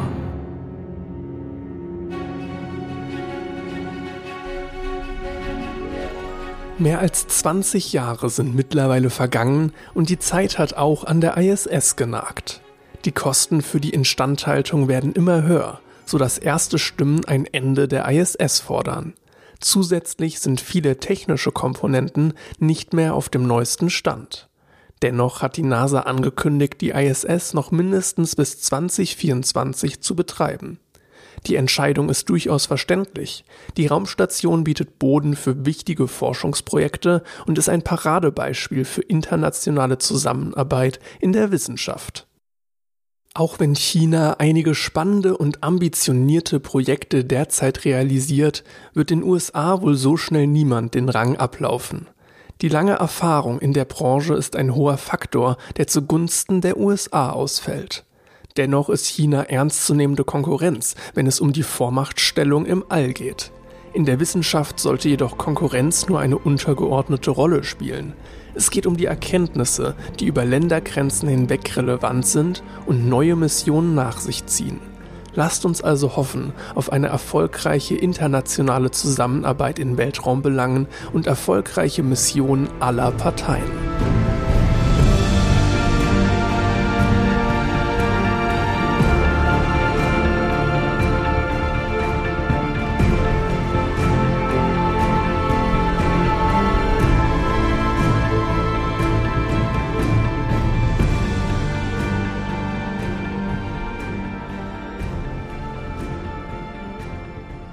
Zwei Dinge vorneweg. Zum einen, keine Ahnung, wie man diese Raumstation tatsächlich ausspricht. Ich habe ja diesen Ort in Finnland extra gegoogelt, wie man ihn ausspricht. Ich, ich habe auch recherchiert. Ich habe sogar einen kompletten, also so lang war der nicht, es hört sich jetzt an, wie als wäre das viel Arbeit gewesen, aber es gab einen vergleichsweise langen Beitrag davon vom ersten, meine ich, ähm, so nachrichtenmäßig. Und sie haben den Namen keinmal gesagt. ich habe ihn extra durchgeguckt. Um, ja, wahrscheinlich. dann immer nur von der Raumstation, von der chinesischen Raumstation, ups, bin ans Mikro gekommen, ähm, gesprochen und so weiter. Aber den Namen, ich habe drauf gewartet. Sie haben ihn keinmal gesagt. Sagen wir doch einfach himmlische Harmonie oder wie er heißt. Ja, genau. Das, das, das klingt schön. Klingt mit genug Pathos vorgetragen. ja, genau. Nee, und ähm, ansonsten gibt's eine neue Meldung dazu. Ähm, ich habe den den Einspieler jetzt vor paar Tagen gemacht und gestern, das ist der, gestern aus meiner Sicht ist der 9.5., also der Sonntag äh, vor Veröffentlichung, äh, da gab's Meldungen, dass die, die Rakete, mit der das Modul hochgeschickt wurde, ähm, das hieß es ja im Beitrag, dass das äh, ungesichert abstürzt und das ist es auch, allerdings auf nicht bewohnten Verbiet, Gebiet im Indischen Ozean. Das haben zuerst die chinesischen Medien bericht, berichtet, allerdings gibt es da auch keine andersweitigen Berichte. Insofern kann man davon ausgehen, dass das stimmt. die Kritik, auch von der NASA, die Kritik bleibt natürlich, dass China in der Hinsicht keine internationalen Standards erfüllt. Hm. Ja, ich meine, ich erinnere mich daran, als ich mal den SpaceX-Start von der bemannten Mission da zur ISS gesehen habe, dass die ja sogar, also bei der bemannten Mission ist das natürlich was anderes, aber da haben sie zum Beispiel auch immer das Wetter beobachtet und die mussten noch einen Start abbrechen, weil das Wetter an der Notlandestelle, falls der Start schief geht und die Astronauten rausgeschossen werden müssen aus dem äh, Raumschiff, dass das Wetter an dieser Notlandestelle nicht gut genug war, um die zu retten zu können aus dem Wasser. Und da musste deswegen Start abgebrochen werden. Natürlich ist was bemanntes jetzt nochmal was anderes und die Chinesen werden das wohl, wenn die eine bemannte Mission fliegen, auch nochmal ein bisschen anders machen. Aber im Grunde ist der Gedanke ja, dass sie, ihnen das nicht ganz so wichtig ist, wo der Rest dann halt landet, der übrig geblieben ist. Das Problem ist auch ein Stück weit die Bauweise der Rakete, dass die ähm, keine wirkliche zweite Stufe hat. Das heißt, die erste Stufe fliegt auch sehr, sehr hoch und trifft natürlich dadurch auch ziemlich weit ab. Das, mhm. das macht es halt nochmal gefährlicher und weniger berechenbar, was halt dann eigentlich eine, eine kontrollierte, einen kontrollierten Absturz nötig machen würde, ist allerdings nicht pa passiert. Ganz naja ganz kurz noch dazu, ähm, darüber habe ich auch noch nie bisher nachgedacht. Der Gedanke kam mir gerade. Dadurch sind ja die SpaceX-Raketen, die wieder selbst landen können, auch sicherer, weil die müsst du ja nirgendwo hinschießen, da kann nichts schief gehen, wenn die irgendwo aufprallen. Die landest du ja wieder kontrolliert. Das, das stimmt. ist nochmal Sicherheitsbonus. Ein, ein Stück weit schon, aber ich glaube nicht, dass es so schwierig ist, die gezielt abzustürzen. Ja, das kann sein. Wenn man, wenn man es schafft, so ein Mars Rover zu landen, dann wird man hoffentlich irgendwie, es, es braucht ja eigentlich nur ein Triebwerk, was das irgendwie in eine Richtung manövriert oder man hat es halt vorher gut genug ausgerechnet. Ne? Das ist ja das, eigentlich der, der logische, ja. der logische Weg, ja, ne? Stimmt. Dass ich da jetzt keinen Treibstoff reinballer, um das Ding irgendwie vom Festland wegzuhalten ähm, kann ich gut verstehen, aber man kann das ja mittlerweile sehr, sehr gut berechnen. Ja. Naja, äh, trotzdem habe ich das ein Stück weit zum Anlass genommen, auch nochmal was zum Weltraumrecht rauszusuchen. Das hat dann nur so ein Stück weit was damit zu tun, aber da gibt's auch Regeln zum Thema Weltraummüll, allerdings da leider nur sehr spärlich, was dann halt auch sowas möglich macht. Hm. Ähm, allerdings würde ich vorher gerne nochmal auf die Raumstation an sich eingehen, und zwar beziehungsweise auf Chinas Raumfahrtambitionen generell, was mich da verwundert hat, weil es ist so ein Stückchen an mir vorbeigegangen. Das ist bereits äh, Chinas dritte Raumstation. Echt? Ja. Was haben die denn bisher für welche gehabt oder wann wurden die gebaut? Ähm, der Start des überhaupt des wissenschaftlichen Weltraumprogramms von China war 2011. Also es wurde vorher schon gebaut, aber so der Start mit der ersten Raumstation, ich traue mich gar nicht, sie auszusprechen. Ähm, ich sag mal so, geschrieben wird sie Tiangong. Ähm, ja, keine Ahnung. ähm, der Start da war 2011 und Aber den Namen habe ich schon mal gehört. Äh, genau, mit der zusammen, davon gab es dann auch noch Tiangong 2. Insofern hm. ist der Name aber noch sehr publik. Ähm, mit dieser, mit dieser Raumstation startete das wissenschaftliche Programm. Das heißt, es ist wirklich bemerkenswert, was die für eine, für ein Programm da hochgezogen haben in, naja, zehn Jahren. Hm, ich habe auch mal gelesen jetzt zuletzt, wie aufwendig die Namenssuche ist in China. Also die haben dann so einen öffentlichen Wettbewerb ausgeschrieben für die aktuelle Namensgebung, haben dann irgendwie, ich glaube, 300.000 Einsendungen bekommen an Namensvorschlägen. Dann haben die äh, die erstmal gefiltert nach gewissen Kriterien und im Endeffekt wurde aus einer kleinen Auswahl dann von Schriftstellern, äh, Künstlern und sowas äh, dann der richtige Name ausgewählt und das wurde dann nochmal in dem Parlament in China abgenickt dieser Name. Im Parlament. Ja, ich, ich wollte Staatsrat. Nämlich, ich wollte schon eigentlich gerade sagen, dann haben sie ja doch was mit den USA gemeinsam. Nee. Ähm, also es wurde dann noch im Staatsrat Parlament da, ist schon noch eine Ebene drüber. Ja, wurde dann da das Ganze irgendwie nochmal bestätigt. Also es war ein Riesenaufwand, nur um Namen zu finden ich meine, Amerikaner haben das auch viel gemacht, ne, mit den Namensfindungen, auch wenn man sich die Namen von, ich meine, da haben wir uns schon in der Mars-Missionsfolge ein bisschen drüber lustig gemacht. Die Namen dieser ganzen Mars-Missionen oder sonst was sind so richtig amerikanisch, ne? Ja, klar. Ähm, aber da stecken die ja auch einiges in, in den Namen, aber in China geht das dann doch schon eine Stufe höher, diese Symbolwirkung, die die da bezwecken. Ähm, ich habe jetzt auch gelesen bei der Mondmission, die jetzt China ähm, Ende 2020 erfolgreich ähm, abgeschlossen hat, beziehungsweise abgeschlossen so halb, aber erfolgreich da einen wesentlichen Teil durchgeführt hat. Da war wirklich viel, sehr viel Planung daran, wie man jetzt die Flagge auf dem Mond richtig aufstellt und dass sie da auch stehen bleibt und dass es nicht so ein Apollo-Missgeschick wird und die Flagge wieder schwierig reinzurammen war und dann umkippt und so, sondern da ist wirklich lange wissenschaftliche Arbeit reingeflossen, dass die chinesische Flagge anständig auf dem Mond steht. Da sieht man aber auch die Prioritäten sitzen. Ne? ja. Ich meine, wenn man dafür Geld hat. Ja. was ganz interessant war, ich habe mal die Budgets verglichen. Und zwar nicht zur NASA, das wäre vielleicht auch noch interessant gewesen, aber ähm, mir ist direkt der Vergleich zur ESA ins Auge gesprungen. Und zwar in Dollar gerechnet hat China 11 Milliarden ähm, Dollar Budget im Jahr für Weltraumbelange mhm. und die ESA 6 Milliarden. Oh, krass. Gar nicht so viel weniger. Wie aber ich, ich meine, das Doppelte macht schon einen enormen Unterschied. Macht schon was aus, aber ich mir überlege, was, also nichts gegen die ESA, aber was hat die ESA zustande gebracht in den letzten zehn Jahren? Mhm. Wenig. Die hatten, die hatten Schiaparelli, ähm, ja. 2016. Ich, ich überlege gerade auch, aber die machen, äh, zum Beispiel mit Japan haben die mehrere Missionen auch jetzt äh, an Sonnen, in Sonnensystem geschickt. Ähm, haben, die bauen dieses Satellitennetzwerk namens Galileo auf, was so ein bisschen ein Ersatz zum GPS sein soll, um ein bisschen unabhängiger von den USA zu werden. Also die machen schon was, es ist nicht ganz so prestigeträchtig. Also ich glaube, die ESA würde nie jetzt so viel Geld da rein investieren, eine EU-Flagge vernünftig auf dem Mond aufstellen zu können. Das macht überhaupt keinen Sinn. Also es ist nicht das Selbstverständnis von der ESA, glaube ich. Das stimmt, aber wenn so Satelliten haben ja auch immer noch so einen wirtschaftlichen Nutzen in vielen Fällen. Ne? Während ja. jetzt das, was China da auf dem Mond gemacht hat, mal abgesehen von der Fahne und den ganzen Tamtam -Tam drumherum, war eine Wissenschaftsmission. Ja.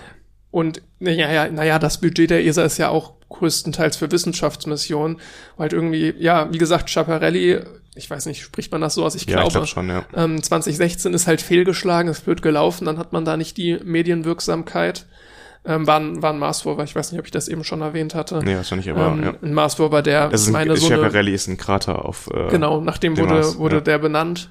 Ähm, und da ist die Verbindung dann abgebrochen, 30 Sekunden bevor er hätte aufsetzen sollen oder so. Mhm. Äh, und konnte dann auch nicht wiederhergestellt werden und war dann ein Misserfolg der ESA. Ich wäre zwar ganz schön, so Prestige-Missionen mehr zu haben in der ESA. Ich glaube aber nicht, dass es unbedingt immer wichtig ist. So zu zeigen, wer der Boss ist, sag ich mal. Man teilt ja die Forschungsergebnisse mit den USA eigentlich in so einem sehr guten Austausch, denke ich mal, zwischen ESA und NASA. Und jetzt soll man ja auch in Zukunft diese Proben, die Perseverance auf dem Mars hinterlässt, abholen. Das ist eine Mission, die die ESA machen soll. Und ich glaube halt darüber hinaus ist es halt auch wichtig, eben ein eigenes äh, Geosatellitennetzwerk aufbauen zu können, um eben halt unabhängig zu sein. Das ist viel wichtiger für die Mitgliedstaaten der ESA, als jetzt irgendwie zum Mars zu fliegen. Das stimmt. Und wenn man jetzt die Kosten vergleicht, auch was bringt uns so ein Satellitennetz und was haben wir einen direkten Nutzen von der Mars-Mission? Ich finde diese Frage nach dem Nutzen ist natürlich insofern immer schwierig, weil das diese Mission sehr in Rechtfertigungsnot häufig bringt. Ja, aber im Endeffekt ist es ja eine sehr hochphilosophische Frage und zum gewissen Grad auch ein Selbstzweck, ne? Das stimmt, ja. Ähm, was jetzt, wo du meintest mit der Zusammenarbeit zwischen NASA und ESA, da passiert auch viel jetzt. Waren ja auch viele europäische Länder an wie heißt da, Perseverance ähm, beteiligt. Ja. Natürlich war das unter der Leitung der NASA, ähm, aber... Was aber auch nicht schlimm ist, ich meine, in, in Weltraumbelangen ist es überhaupt nicht schlimm zusammenzuarbeiten, das ist ja eben gut. Was ich dann sehr schön fand, gelesen zu haben, war, dass ähm, Chinas Raumfahrtagentur durchaus die Nutzung der Raumstation, die sie da gerade hochschicken und halt in den kommenden Jahren fertiggestellt werden soll, äh, die Nutzung von anderen Ländern da ausdrücklich erwünscht und miterlaubt. Mhm. Also da wird auch internationale Zusammenarbeit ähm, stattfinden. Das kann man sich schön. aber auch überlegen, wie das dann propagandistisch zurechtgeregt wirkt. Dann, dass die anderen Länder halt, wenn die ISS mal nicht mehr funktioniert, zu der großen chinesischen, ich glaube, die soll dann fertig Himmelspalast heißen, übersetzt. Das ist dann auch, kann man dann auch wieder so deuten, dass, oder wie das dann halt in den Staatsmedien da vielleicht dargestellt wird, dass man dann da die anderen Länder quasi einlädt, weil die ja nichts haben. Also wir sind dann die, die das anbieten. Also naja. Gerade die Amerikaner. Ich bezweifle auch, dass... Ja, die Amerikaner werden das nicht machen, da bin ich mir recht sicher. Genau, eine, Be eine, eine Beteiligung der Amerikaner jetzt nach der Einladung von China, die jetzt auch nicht explizit an die Amerikaner ging, eher im Gegenteil. Also, oder weder noch. Aber ähm, bezweifle ich stark, dass die Amerikaner da vorhaben, mit den Chinesen zusammenarbeiten, zusammenzuarbeiten. Und ich bezweifle auch, dass die Chinesen das zulassen würden, weil es ja wirklich an den USA lag, dass China nicht an der ISS beteiligt war. Ich weiß gar nicht, ich hatte gar nicht im Kopf, dass, wann wurde die ISS geplant? In den 90ern oder so? Ähm, Anfang der 2000. Warte, ich hatte es mir tatsächlich meine ich, aufgeschrieben. Die ISS 1998 ist die gestartet. Ja, auf jeden Fall. Ich wusste gar nicht, dass zu dem Zeitpunkt die Konkurrenz schon so stark war zwischen den beiden Ländern, dass die jetzt äh, gesagt haben, nee, ihr arbeitet nicht dran mit. Ja, ja, das hat mich auch gewundert. Ähm, aber da war wirklich, es lag nur an den USA, es war wirklich das Veto der USA, Okay. die die Beteiligung von China verhindert haben, obwohl da das Interesse da war. Hm. Hm. Aber gut, jetzt seit 2011, China hat das wissenschaftliche Raumfahrtprogramm, zwei Raumstationen bereits oben gehabt, die sind 2018 und 2019 zum kontrollierten, Betonung, kontrollierten Absturz gebracht worden. Ja, das ist wahrscheinlich sind die nicht komplett verglüht und dann mussten dann irgendwann Genau. ins Wasser stürzen. Genau, Ja. große Teile davon verglühen dann nicht. Ähnlich wie jetzt bei der, bei der Trägerrakete. Ja. Ähm, genau, und insofern ist da jetzt auch erste Erfahrung da, sodass jetzt auch nichts gegen eine, gegen eine größere Mission spricht. Diese kleineren Missionen sind dann auch dafür da, um so Undock-Manöver zu lernen. Das ist eine nicht ganz leichte Sache, die geübt werden muss. Und gerade wenn man da jetzt keine Erfahrung hat, dann ist das so der erste Schritt. Aber das Gute ist ja, du kannst heutzutage alles in Simulatoren testen. Also ich denke mal, du kannst mittlerweile so gut, wo wir letzte Folge auch über Virtual Reality gesprochen haben, so alles gut simulieren, dass du die Astronauten auch schon ausbilden kannst da drin, bevor die überhaupt auf die Mission gehen. das stimmt. Das Ausbilden auf jeden Fall, aber so die Undock-Mechanismen an sich, jetzt Mhm. auch die technische, Ja, das mal zu testen, das stimmt. genau, die technische Sache äh, ist bestimmt, ist bestimmt ganz Du kannst die gut. Bedingungen im Weltall ja nicht wirklich nachbilden auf der Erde. Ja, ja. Dann soll die Station 2022 fertig werden und dann erste Bewohner beinhalten. Ähm, was ganz interessant war, das Ding ist schon ein gutes Stück kleiner als die ISS. Ne? Das Mhm. hatte ich, glaube ich, auch im Beitrag gesagt. Es hat letztendlich nur ein Sechstel der Masse von der ISS. Also, Krass, ja. also ein gutes Stück weniger. Aber man muss sagen, die ISS oder ISS wurde in den wurde 98, haben wir gerade gesagt, hochgeschossen und das ist jetzt 24 Jahre später etwa, wo die ersten Menschen dann auf dieser neuen chinesischen Raumstation sein werden und was da technisch halt möglich geworden ist in den 24 Jahren, das ist schon krass. Ja, ja, das ist, dass das, dass das noch so läuft alles. Da würde ich halt nicht mal sagen, dass dann die, die sechsmal äh, so schwer ist, irgendwie besser wäre. Es, der Vergleich fällt dann irgendwie flach. Aber ich finde es echt, echt ähm, heftig, dass die ISS noch so gut funktioniert. Ich meine, wir haben das ja gerade in, in Weltraumbelangen immer mal wieder, dass es doch überraschend ist, dass gewisse Raumsonden so lange durchhalten, wenn man sich überlegt, wann die gestartet, wann die gebaut wurden. Das ist krass, und die ja. sind jetzt noch unterwegs zum Teil.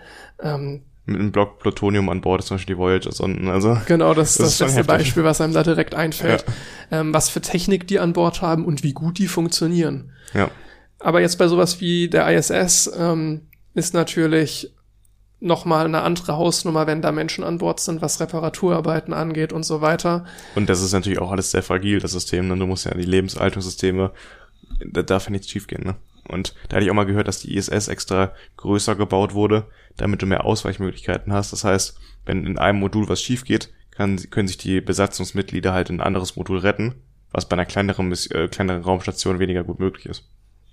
Es ist, es ist dann deutlich gefährlicher einfach, ne? Ähm, Aber ich bin gespannt, was da noch so kommt. Jetzt, ähm, worauf wir ja ein bisschen warten, ist, dass äh, die Mission der Chinesen jetzt auf dem Mars, der Rover. Ähm, Hm. Wann soll der ankommen? Im Mai meintest du, ne? Im Mai, ich, ich meine, boah, ich habe es leider nicht aufgeschrieben, das wollte ich eigentlich machen. Es, ich habe heute einen Artikel gelesen, ich glaube, da haben sie gesagt 17. Mai, in also sieben Tagen. am Montag. Genau, Das Montag. heißt, äh, wenn die Folge rauskommt, dann Montag direkt danach. Ja, genau. Also ziemlich bald soll dann die Landung stattfinden. Ich bin mal gespannt, was da so alles durchsickert. Wenn es erfolgreich ist, kriegt man da mit Sicherheit einiges mit. Ja, Wenn es nicht erfolgreich ist, Darüber hatten wir schon mal gesprochen, glaube ich, in irgendeiner Folge. stimmt, genau. Ja. Sind wir mal gespannt, was da rauskommt. Was ich mich so gefragt habe, jetzt wo auch ähm, so ein autokratisches Land wie China in den Weltraum immer mehr vordringt, was sind denn so die Regeln, die im Weltraum gelten? Was gibt's da so? Und naja, so das Herzstück ist der Weltraumvertrag von 1967. Und da sind, das ist echt ganz interessant, dass zu so einem Zeitpunkt schon, naja, ich, mich hat's gewundert, wie viel da drin schon geregelt ist und dass es zum Teil auch noch so aktuelle Anwendungen hat. Ähm, also jetzt nur um Beispiele zu nennen, da geht's noch um viel, viel mehr, aber erstmal, dass da Erforschungs- und Nutzungsfreiheit gilt. Der Verbot von nationaler Aneignung. Also man, jeder darf da seine Fahne auf dem Mond aufstellen, aber zum chinesischen ähm, Hoheitsgebiet oder zum amerikanischen Gebiet darf das da keiner erklären, auf jeden Fall nicht. Es wäre auch fatal, wenn man jetzt anfangen würde, einfach den Mond aufzuteilen. Stimmt. Also das ist eine ganz absurde Vorstellung, aber äh, gut, dass es geregelt ist, weil das würde wahrscheinlich passieren. Oder vielleicht würde es noch passieren. Also da müssen wir äh, vielleicht so Verträge nochmal irgendwie bekräftigen. Gleiches, gleiches Problem auf dem Mars. Wenn du den Mars aufteilst, dann irgendeinen besonderen Bereich hast, wo jetzt die Forschung interessant ist. Auch da jetzt die chinesische Mission ähm, landet da an einer recht speziellen Stelle, wo auch nochmal die Bodenproben sehr interessant werden könnten. Ähm, und auch die Proben, die die Chinesen jetzt ähm, Ende 2020 auf dem Mond geholt haben, aus zwei Meter Tiefe zum Teil. Ähm, naja, alles was problematisch wäre, wenn du jetzt irgendwie Bereichaufteilungen hast, also was das für die Forschung Bedeutung, bedeuten würde. Also an sich ist der Gedanke auch komplett absurd. Ich meine, es ist ja schon seltsam, dass wir Menschen unsere Erde aufteilen. Das sagen auch viele Astronauten, wenn sie so von oben die Erde betrachten. Von da oben sieht man keine Grenzen. Und ähm, deswegen ist es ja schon immer so ein menschliches Konstrukt, dass man sagt, hier sind wir und hier seid ihr, dass man das irgendwie abgrenzt. Dieses Konstrukt fällt ja komplett flach, wenn irgendwo auf dem Himmelskörper gar keine Menschen leben und man nur sagt, das gehört uns, weil es uns gehört. Das ist ja finde ich komplett unsinnig, aber man kennt ja die Menschen, das würde wahrscheinlich auch passieren. Sehr wahrscheinlich. Ja. ja. Ähm, weiter geht's dann noch mit äh, Rettung von Raumfahrern wo ich mich gedacht habe, ist das nicht, also ist es nicht selbstverständlich? Geht dann so ein Seenotrettungsgesetz oder sowas? So in die so Richtung, ja. Also dass du dir da halt zur Hilfe verpflichtet bist und äh, Das klingt schon wieder aus einem Science-Fiction-Film, weißt du? Dass er da helfen musst. Musst du anhalten. ja. musst du aussteigen, erste Hilfekasten rausholen. ja, erinnere mich ein bisschen an Alien. Oh, ja. Ansonsten gibt's Haftungsregeln für Schäden, die durch die Raumfahrt entstanden sind, wo ich mich gefragt habe, ob nicht da jetzt sowas wie die Trägerrakete, die nicht anständig gelandet werden müsste, eigentlich da reinfallen. Und ähm, Verbot von Kontamination.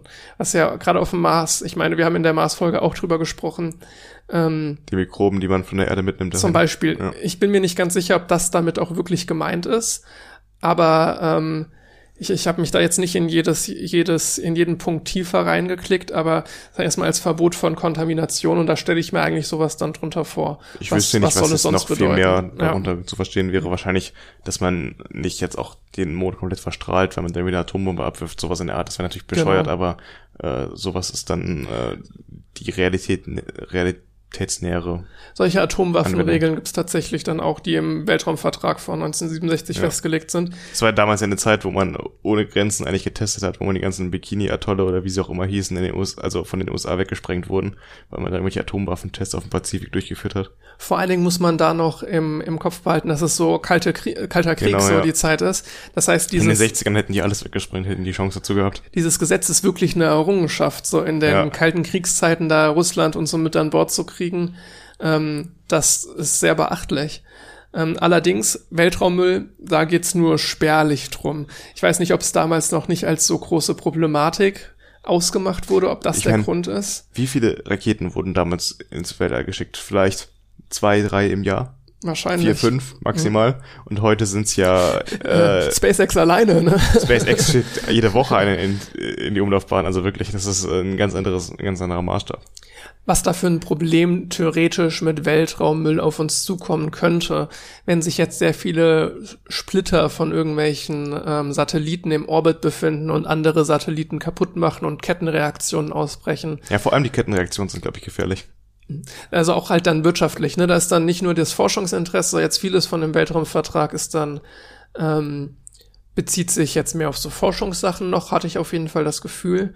Aber naja, Weltraummüll ist da noch nicht gedeckt und genau das ist eigentlich das, was im wirtschaftlichen Interesse liegt. Also sich da momentan zumindest die größte Relevanz und es am meisten vonnöten, gesetzliche Regelungen zu schaffen. Ich meine, man stellt sich vor, wenn so ein GPS-Netzwerk irgendwie ausfällt, weil da ein äh, Schauer aus Bruchstücken das Ganze zerstört hat. Ich glaube, es müssen ja immer mindestens drei GPS-Satelliten äh, angefunkt werden können von der Erde, damit du ein ordentliches Signal bekommst. Und meistens sind vier zu, also zu kontaktieren am Himmel. Stelle sich, man stelle sich vor, wenn das nicht mehr funktioniert, weil ein gewisser Teil dieser Satelliten ausfällt, dann hätten wir ein riesiges Problem auf der Erde. Das ist ein Teil des Grunds, warum auch Europa jetzt Galilei aufbaut, dieses System, Andererseits, äh, wenn GPS zerstört wird, wird Galilei wahrscheinlich mit zerstört. Ist, ist dann wahrscheinlich, ne? Das hat auch noch mal einen interessanten, interessanten Punkt bei Kriegsführungssachen, wenn ich jetzt gar nicht mal unbedingt von Weltraummüll ausgehen, sondern von einer bewussten Zerstörung. Äh, also da gab es auch irgendwie so einen Fall, äh, dass ein russischer äh, Satellit irgendwie im europäischen zu nahe gekommen ist und dass es deswegen Stress gab vor ein paar Jahren. Ja, ja, da erinnere ich mich auch dran. Da war auf jeden Fall was. Ähm, ich weiß nicht, wie lange das her ist. Ähm, da gab es eine Podcast-Folge von Spektrum der Wissenschaft, meine ich. Ähm, okay, kenn ich nicht. Äh, die hatten dazu mal berichtet. Auch eine ganz interessante Sache. Ähm, einfach was da für Möglichkeiten ist und dass man das so nicht mitkriegt.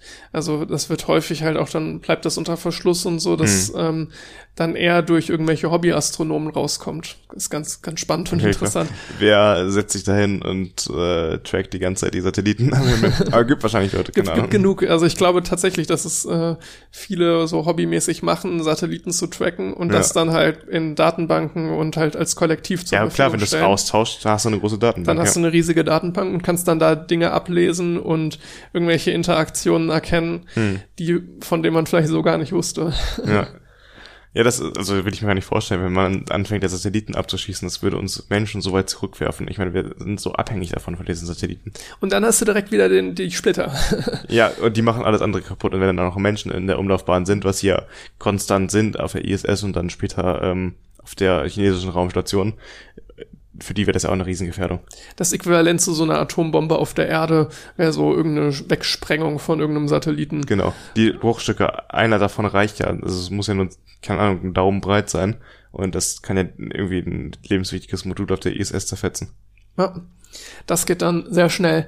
Naja, hoffen wir, dass da naja, so Weltraumverträge finde ich auf jeden Fall sehr spannend und ich hoffe, dass da auch noch was kommt, ähm, mehr Einigung kommt, mehr internationale Zusammenarbeit, was auch so Weltraummüll und Satellitenregeln, da gibt's, da gibt's schon was jetzt auch was Satelliten angeht, ne?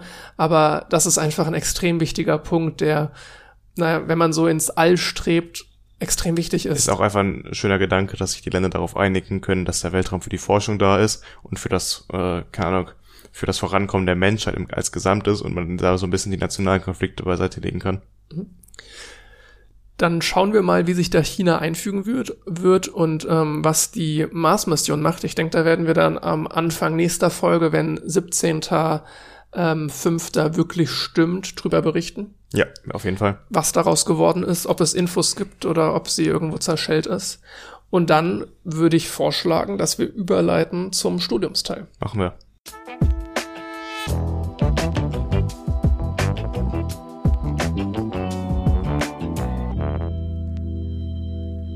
Wir haben es ja zu Anfang schon ein bisschen angekündigt. Und zwar sind wir jetzt durchgestartet mit den Praktikas. Auch wenn durchgestartet sehr relativ ist. Letztes Mal haben wir das ja den Teil für das Studium schon genannt, Start ins zweite Semester. Dieses Mal äh, es, äh, könnte man das nennen, mitten im zweiten Semester.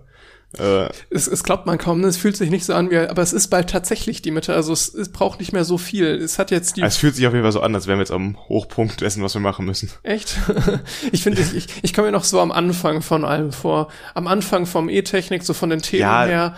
Also aber, von den Inhalten schon, aber ich meine von der, was wir machen, also wie viel also wir von machen. von der Menge. Müssen, ja. ja, stimmt, mehr wird's nicht mehr. Darauf würde ich auch noch ein bisschen eingehen. Oh, also wenn es mehr wird, herzlichen Glückwunsch. Also dann kann ich irgendein Modul in den Wind schießen, dann schaffe ich nicht mehr alles. Ja, dann lassen wir das E-Technik-Praktikum Praktikum weg. Also im Vergleich zum ersten Semester muss ich sagen, ist das schon deutlich, deutlich anstrengender. Das erste Semester war dagegen noch, würde ich jetzt für mich sagen, relativ entspannt. Also das ist natürlich eine harte Untertreibung, wenn man das für sich betrachtet. Aber in dem Vergleich jetzt, jetzt mache ich halt nichts anderes mehr. Geht, geht mir ähnlich. Also, ähm, wo ich, wo ich gerade meinte, dann würde ich am ehesten das E-Technik-Praktikum ähm, in den Wind schießen boah, das hat mir so viele Nerven gekostet, jetzt sowohl heute als auch vorgestern am Samstag. Boah, das ist, es ist so anstrengend. Es ist ja von In normalen aus. Jahren, wie man das äh, mitbekommen gerne. hat jetzt so. Wir haben das natürlich jetzt nicht aus erster Hand irgendwo, aber das hat man so ein bisschen am Rande irgendwie mitbekommen. Geht man dahin ins Labor, macht da drei, vier Stunden seine Experimente, nimmt die Daten auf, wertet die Daten nachher aus, hat das dann für diese Woche, dieses Praktikum. Das klingt spaßig, das klingt cool. Ja. Aber jetzt machen wir irgendwelche Simulationen mit einer Software, die heißt MATLAB, mit einer Erweiterung namens Simulink. Ähm, diese Software hat durchaus seine Daseinsberechtigung, ihre Daseinsberechtigung. Ähm, ist auch in der Industrie bestimmt angesehen, jetzt für so ähm, Matrizenrechnung und so weiter. Ich glaube auch für die Darstellung von Signalen im Allgemeinen. Aber halt zur Simulation ist meiner Meinung nach, ich hab, bin da kein Experte drin, absoluter Rotz. Also ich habe es mir mal installiert, das waren erstmal 17 Gigabyte, die ich dafür runterladen muss. Das hat einen Moment gedauert. Und auch, auch und mein Laptop, mit dem lädt. ich, mit mein Laptop, mit dem ich gearbeitet habe, der hat echt Probleme damit gehabt.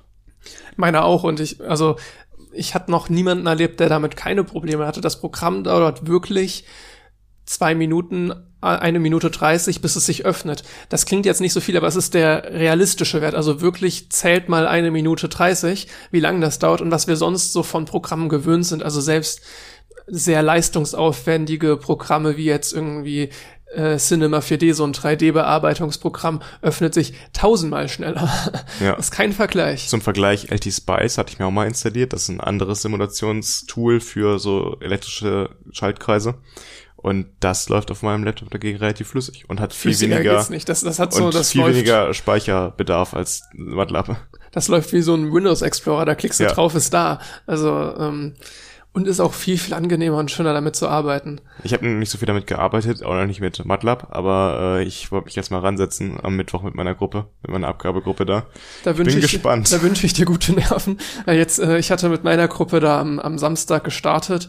Das erste Problem war darin, wir sollen einen Schalter einbauen. Es klingt nicht schwierig, ne? Ein Schalter, ich meine, ich habe auch schon äh, in Schulzeiten ein bisschen zu Hause mit Elektronik gespielt. Da habe ich Schalter eingebaut. Das ist nix Anspruchsvolles. Aber jetzt werden uns da in der Simulation Bauteile zur Verfügung gestellt, wo ich nicht einfach einen Schalter in einen elektrischen Kreis anschließen kann, sondern nur in ich, ich, ich weiß nicht, ich, ich kenne mich mit dem Programm nicht genug aus, woran es jetzt letztendlich lag, aber es gibt, es geht nur über einen Workaround.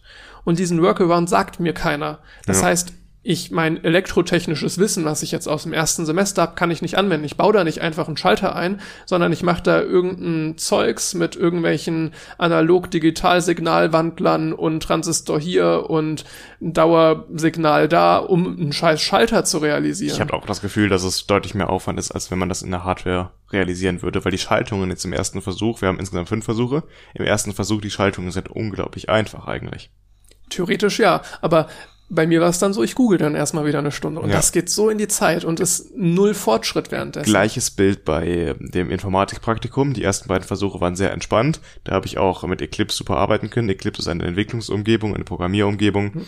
die einen relativ professionellen Anspruch hat und deswegen auch etwas komplexer ist. Ich will jetzt nicht sagen, dass ich mich gut damit auskenne, deswegen habe ich mir ein bisschen auch Hilfe gesucht, aber es hat alles funktioniert erstmal. Ich, ich würde aber dennoch sagen, dass Eclipse eigentlich nicht beliebt ist, selbst nicht im, im, im professionellen Bereich, weil es als überladen und zu viel gilt. Das Gefühl habe also ich auch, ist, aber. Es ist professionell, ja. auf jeden Fall, damit geht alles, aber Eclipse benutzt man wirklich nur dann, wenn man es auch wirklich braucht und das ist in den seltensten Fällen der Fall. Jetzt sollen wir aber für den dritten Versuch ein Spiel programmieren, ein kleines. Also ich will jetzt nicht zu tief darauf eingehen, ich habe es selbst auch noch nicht umgesetzt, aber das Besondere ist, dass man dabei noch eine Dokumentation anfertigen soll über einem Plugin, das heißt Doxygen, dass man da quasi Kommentare an Funktionen anfügt und die automatisch in eine Dokumentation äh, eingefügt werden und damit halt man quasi das Programm, was man schreibt, jemandem erklärt, der Fehler fixen will. Erst, erstmal erstmal eine coole Sache, ne? dass das so automatisch funktioniert. Ich schreibe da einen Kommentar hinter und am Ende wird mir eine Art, es ist glaube ich eine HTML-Datei am Ende, aber ja. vergleichbar mit einem PDF, wo viel verlinkt ist, was einfach eine Erklärung automatisch anhand des Codes schreibt. Genau. Das ist, dafür muss aber Eclipse funktionieren, damit ich das machen kann. Und das funktioniert bei mir Eclipse seit Tagen nicht und ich weiß nicht, woran es liegt. Ich habe alles versucht, ich habe es neu installiert und ich bekomme es nicht hin. Morgen gehe ich einfach mal in die Sprechstunde, die das für, für das Informatikpraktikum da ist und frag mal nach, ob die mir helfen können. Ich finde keine Lösung.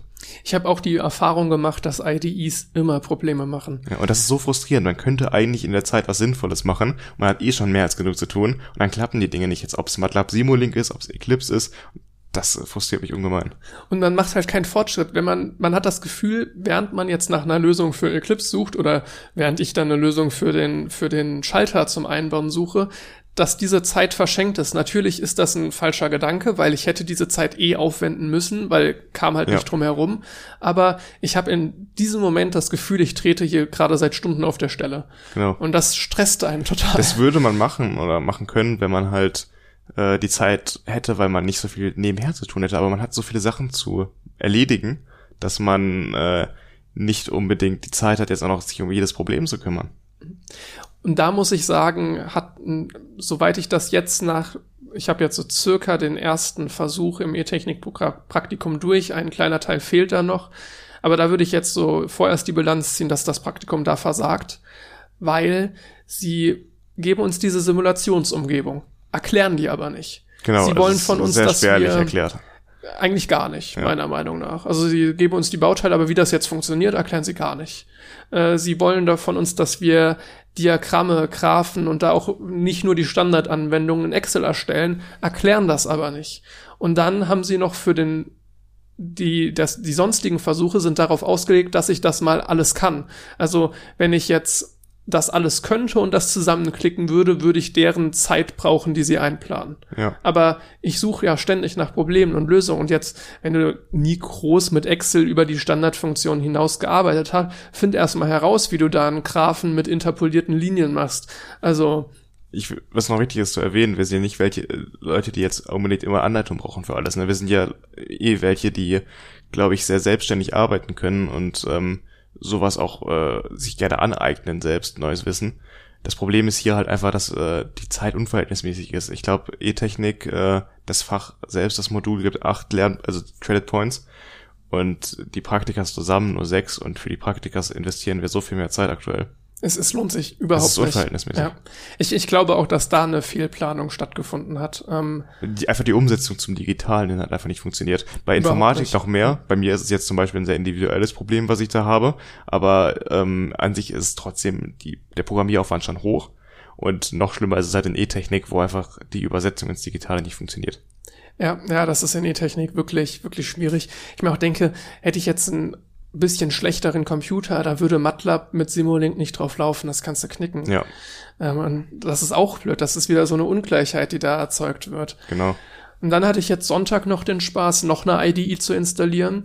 Ähm, insofern ein Stück weit freiwillig, weil das war für die Microcontroller AG ähm, im Nachhinein ein bisschen bescheuert, dass ich mich jetzt bei dem Stress noch für so eine AG gemeldet habe. Andererseits habe ich da eigentlich echt Lust drauf. Ja. Und es ist auch so ein Stück weit etwas, was mich fürs Studio motiviert, weil diese Robotik-Sachen finde ich sehr spannend. Und man wird sie auch nachher noch verwenden können, was man Genau, lernt. es ist auch jetzt nicht für die Tonne oder jetzt nur fürs Private, sondern genau, es hat ja. schon viel mit dem Studium zu tun. Ich mache nebenher noch einen Sprachkurs, das ist im Kontext des Studiums äh, weniger hilfreich, aber äh, noch mehr mehr Zeit, die ich darauf rein investiere. Mal schauen, ne? der, der Master ist im, Eng im Englischen. Ja, ja, genau genau, aber ähm, jetzt im Nachhinein muss ich gucken, dass ich das so effektiv wie möglich gestalte, dass ich da nicht zu viel Zeit darauf verwende, leider.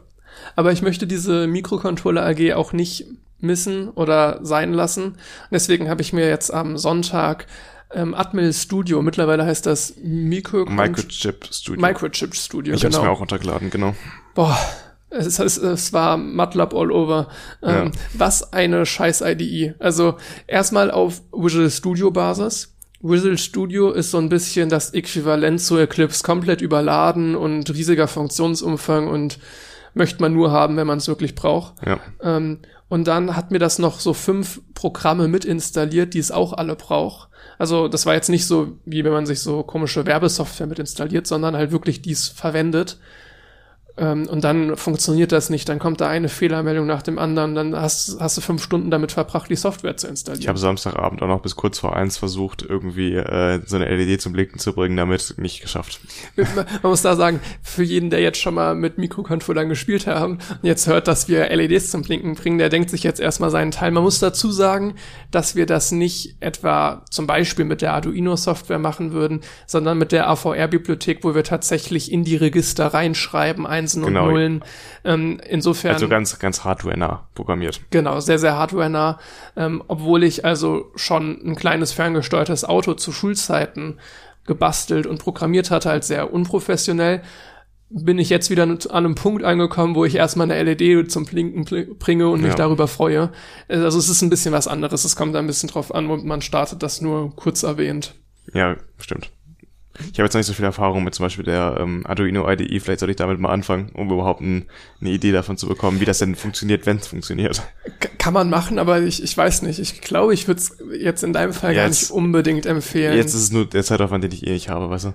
Ja, ja und äh, also ähm, ich, mit der Arduino IDE habe ich ein bisschen was gemacht, auch nicht so viel. Mein, mein Autor, von dem ich jetzt eben erzählt hatte, das war Raspberry Pi Basis. Hm. Ähm, Im Nachhinein vielleicht gar nicht so eine kluge Entscheidung. Ähm, also damit mit Python war das dann programmiert, äh, kenne ich mich dann ein bisschen besser aus, die Bibliotheken, die man da so braucht. Aber das war auch was, das war viel, viel ähnlicher zur ich mein, Arduino zwischen Python und C liegt ja auch nochmal eine Welt, ne? Ja, äh, schon. Also ich, ich hatte sonst jetzt programmiertechnisch vor dem Studium war ich am besten in Java, würde ich sagen. Das war so meine Sprache, in der ich am meisten klarkam. Aber in Python hatte ich auch echt viel gemacht durch die Mikrocontroller-Sachen. Und jetzt C und Java sind sich aus meiner Sicht momentan zumindest, das ganze Objektorientierte in C kommt jetzt noch, aber mhm. an, bis, ansonsten sind sie von der Syntax extrem ähnlich. Ja, das ist schon mal gut. Das stimmt. Also die Klammersetzung ist gleich und so, es, es gab keine Zeiger in Java. Das ist so, ein, so eine Technik beim Programmieren, die sehr anstrengend ist, meiner Meinung nach. Du hast quasi einen Speicherblock, der auf einen anderen, also der eine Adresse enthält, der auf einen anderen Speicherblock verweist. Genau. Das heißt, ich eine Adresse und jetzt lege ich eine Variable fest und jetzt mache ich eine Adressvariable. Das ist dann der Zeiger. Ja. Und jetzt sage ich, zeig bitte auf diese vorher definierte Variable. Um beispielsweise eine Liste sehr rudimentär zu implementieren. Genau. Also es ist erstmal schwierig, sich da Anwendungen vorzustellen, aber es gibt durchaus einige, weil es den Vorteil hat, dass ich wirklich auf den Speicherbereich zugreife ja. und nicht nur den Variablenwert verändere. Aber ähm, das ist jetzt schon, schon wieder sehr detailliert, sehr ins Detail. Genau. Ansonsten, was gab sonst noch so in der letzten Zeit? Wir hatten einen sehr schönen Test. Eine Micro-Exam, eine sogenannte. Ja. Äh, das war in E-Technik, da werden jetzt, ich habe noch nicht ganz verstanden, in welchem Rhythmus, aktuell ist es noch irgendwie unregelmäßig, Tests angeboten, wo man dann auch anscheinend Bonuspunkte sammeln kann für die Klausur. Wir haben da relativ wenige Infos zu bekommen. Es werden wohl sieben Tests insgesamt sein in dem Semester, wovon zwei, also die mit der schlechtesten Benotung oder mit der schlechtesten erreichten Punktzahl gestrichen werden. Und aus den fünf besseren werden dann quasi deine Bonuspunkte berechnet am Ende. Insofern ET2 ein, ein Fach, was als eine große Hürde im Studium zählt, möchte man diese... von drei Viertel. Gib ihm. Insofern möchte man diese Bonuspunkte haben. Ja. Aber das Micro in Micro-Exam steht für die Mikrozeit, die wir zur Verfügung haben. 15 Minuten, 15 Aufgaben. Ja. Und die erste war jetzt wirklich nur, es werden kaum Infos, wie das ablaufen wird. Es stand nur, dass der Umgang mit dem Taschenrechner und komplexen Zahlen geübt werden soll habe ich mir zum Glück mein Taschenrechner richtig eingestellt, neben mich gelegt ich will mir nicht vorstellen, wenn das jemand nicht gemacht hat. Mhm. Auf jeden Fall hattest du dann so 0, gar keine Zeit für alle Aufgaben, du hast deinen Taschenrechner einfach tot getippt für die erste Hälfte der Aufgaben, um irgendwie Zahlen umzurechnen in komplexen Zahlen. Also es, waren, man muss sagen, es waren sehr, sehr einfache Aufgaben, aber es aber, war viel Tipparbeit. Ja, richtig genau. viel. Also so, dass man eigentlich mehr als eine Minute pro Aufgabe tippen muss, wenn du weißt, was du eingeben musst. Und das Ekel ist, wenn du nicht nachdenkst. Das Ekelhaft ist ja, ich hätte ja alles richtig gerechnet, hätte ich die Zeit dafür gehabt, aber ich habe mich so oft vertippt und nachher in der Einsicht dachte ich mir, hab ich einfach nur in den Kopf gefasst und dachte mir, verdammt. Ich hatte jetzt sogar, ich hatte auch ein, zwei Flüchtigkeitsfehler drin, aber ich, ich bin, so drei, vier. Ich, ich, ich hatte noch nicht mal das, ähm, das Problem, dass ich jetzt irgendwie über die Aufgaben hätte nachdenken müssen. Also es war halt einfach ein sehr leichter Test irgendwo. Das ja. heißt aber, ich hatte wirklich das Gefühl, ich sitze im Test und ich gebe in meinen Taschenrechner eine Aufgabe, nächste Aufgabe, zack, zack, zack. Und obwohl ich so jede Aufgabe durchgezogen habe, wirklich, und ich habe ja schon gesehen, dass die Zeit knapp werden wird. Ne? Also ich habe dermaßen gestresst, keine einzige Sache zweimal gerechnet, komplett durchgezogen. Und die Zeit hat trotzdem nicht gereicht. Genau, am Ende hast du, also ich habe jetzt glaube ich 13 Aufgaben geschafft von 15. Und das Schlimme ist ja, die erste Hälfte der Aufgaben, die ersten sieben waren diese ganz einfachen, einfach nur in den Taschenrechner eintippen Aufgaben. Und dann, wenn du schon noch ein paar Minuten übrig hast, kommen dann noch die richtigen Aufgaben, sag ich mal, wo dann dein elektrotechnisches Verständnis abgefragt wird. So halb, ne? Da gab es schon noch immer ein paar Abkürzungen. Ja, aber die Abkürzung ähm, musstest du ja kennen. Musstest du wissen. Und ich ja. würde ja behaupten, gucke ich mir das ein bisschen länger an, sehe ich die auch. Habe ich nicht gesehen, teilweise der Fälle. Dann habe ich da eine Aufgabenstellung falsch gelesen, weil ich halt, wenn der, der rote Timer oben auf die eine Minute schlägt, die ich nur noch habe, dann lese ich halt die Aufgabenstellung nicht mehr ganz genau durch. Und dann verlese ich ja. mich da halt und dann trage ich den falschen Wert ein. Ich, ich habe es tatsächlich auch in diesem Test geschafft, eine Periodenlänge falsch abzulesen. Das ist etwas, das also ja, das, das, das, das passiert auch, ja. nicht. Das passiert nur, wenn du den krankesten Zeitdruck kriegst, den man haben kann. Also das ist ja wirklich so, ab wann wiederholt sich das Signal? So, das ist ja. das, das, wenn du das jetzt mal nicht technisch einem Grundschul- oder Kindergartenkind erklärst, kann dir das sagen, ab wann wiederholt sich das Muster und wie lang ist die Länge. Das kriegt jeder hin. Aber ich in dem Moment halt nicht mehr, weil halt dermaßen der Stress da war. Und da verstehe ich es einfach nicht. Da wird einfach kein Verständnis abgefragt, da wird einfach nur deine Fähigkeit unter Druck mit ein bisschen Glück die richtigen Sachen sofort zu sehen. Und ich sehe halt nicht ein, dass man diese Fähigkeit jetzt braucht als Ingenieur. Auch dieses schnelle auf dem Taschenrechner rumtippen, das werde ich nie brauchen in meinem Leben. Ich werde immer die Minute mehr Zeit haben, das doppelt ordentlich zu rechnen. Man sollte uns doch eher beibringen, Dinge zweimal zu rechnen. Genau. Weißt du? Nicht, dass ich am Ende, gut, eine Brücke werde ich jetzt als Elektroingenieur eher nicht bauen, aber die Brücke bauen, die nachher doch in der Resonanzfrequenz mit dem Wind liegt. Also Ja. tippe ich lieber zweimal Oder im Taschenrechner ein. ne? Ja. Also, das, das, den Ansatz verstehe ich auch einfach nicht. Dass man jetzt in Klausuren sagt, man prüft auf Geschwindigkeit und Verständnis. Ich find's sehr nervig. Ein bisschen kann ich's verstehen. Das ist halt, man hat's nur richtig verstanden, wenn man es schnell kann. Aber dieser Test, der hatte kein Verständnis ich, mehr. da der ich war nicht nur mehr, Geschwindigkeit. da würde ich nicht mehr zustimmen, dass der, der Punkt, man hat es nur verstanden, wenn man es schnell kann. Ähm, ich finde immer, es muss einen gewissen Zeitdruck geben, klar. Also man muss es, ähm, die Sachen müssen einem sofort einfallen, natürlich. Aber niemandem ist geholfen, wenn man Aufgaben in der Klausur nicht schafft, weil der Zeit, die Zeit einfach gefehlt hat. Und ich finde, da fehlt oftmals das Verhältnis zwischen Zeitdruck und den wirklichen Verständnisaufgaben. Das stimmt, der Zeitdruck ist größer, als dass es jetzt diese Argumentation zulässt. So den Grundgedanken verstehe ich, ne, dass man sagt halt, so ein bisschen Zeitdruck muss da sein, aber es ist, bisher war es immer viel zu viel Zeitdruck, meiner Meinung nach. Ja, zum Beispiel auch den Klausuren. ET1, die Klausur, da war auch wieder so viel Zeitdruck dahinter. Da leidet dann einfach diese Verständnisabfrage für mich darunter. E- ET1 war insofern, ich meine, wir haben über die Klausuren ausführlich gesprochen, aber es war auch da ein Witz, wenn ich mir anschaue, eine vergleichsweise, also wirklich nur im Vergleich gute Note mit einem so kleinen Bruchteil an Punkten, was die Noten da aufpoliert wurden, war, wurden, damit das überhaupt Ja. in ein annehmbares Spektrum kommt. Ich, ich gucke mir in die Einsicht, ein- in die Einsicht klicke ich mich rein und sehe so viele dumme Fehler, die ich gemacht habe, so viel, was ich falsch habe. Ich habe so wenig Punkte und trotzdem eine Note, mit der ich am Ende recht zufrieden war. Ja, genau. Ähm, Und das kann doch nicht sein. Da muss doch irgendwas, dann, dann war das Konzept halt falsch. Wenn ich auf einmal, jetzt übertriebenes Beispiel, mit drei von 50 Punkten äh, besser bin als 80 Prozent. Ich meine, die Bestehensgrenze, glaube ich, war bei 30 von äh, 84 Punkten. Ich weiß gar nicht, wie sie am Ende genau war, aber dazu kam ja noch, dass wir Punkte geschenkt bekommen haben, also 10 Punkte sogar Weil die wegen ne- einer falschen Aufgabenstellung. Diese Das heißt, letztendlich drüber. war sie nur 20 von Ja. 80, das ist auch, was by 80. the way, in beiden Informatikklausuren, dem Ersttermin und Zweittermin passiert, dass sie eine Aufgabe falsch gestellt haben und deswegen die Maximalpunktzahl von 60 auf 58 reduziert wurde. Das scheint, ein- scheint gar nicht so selten zu sein.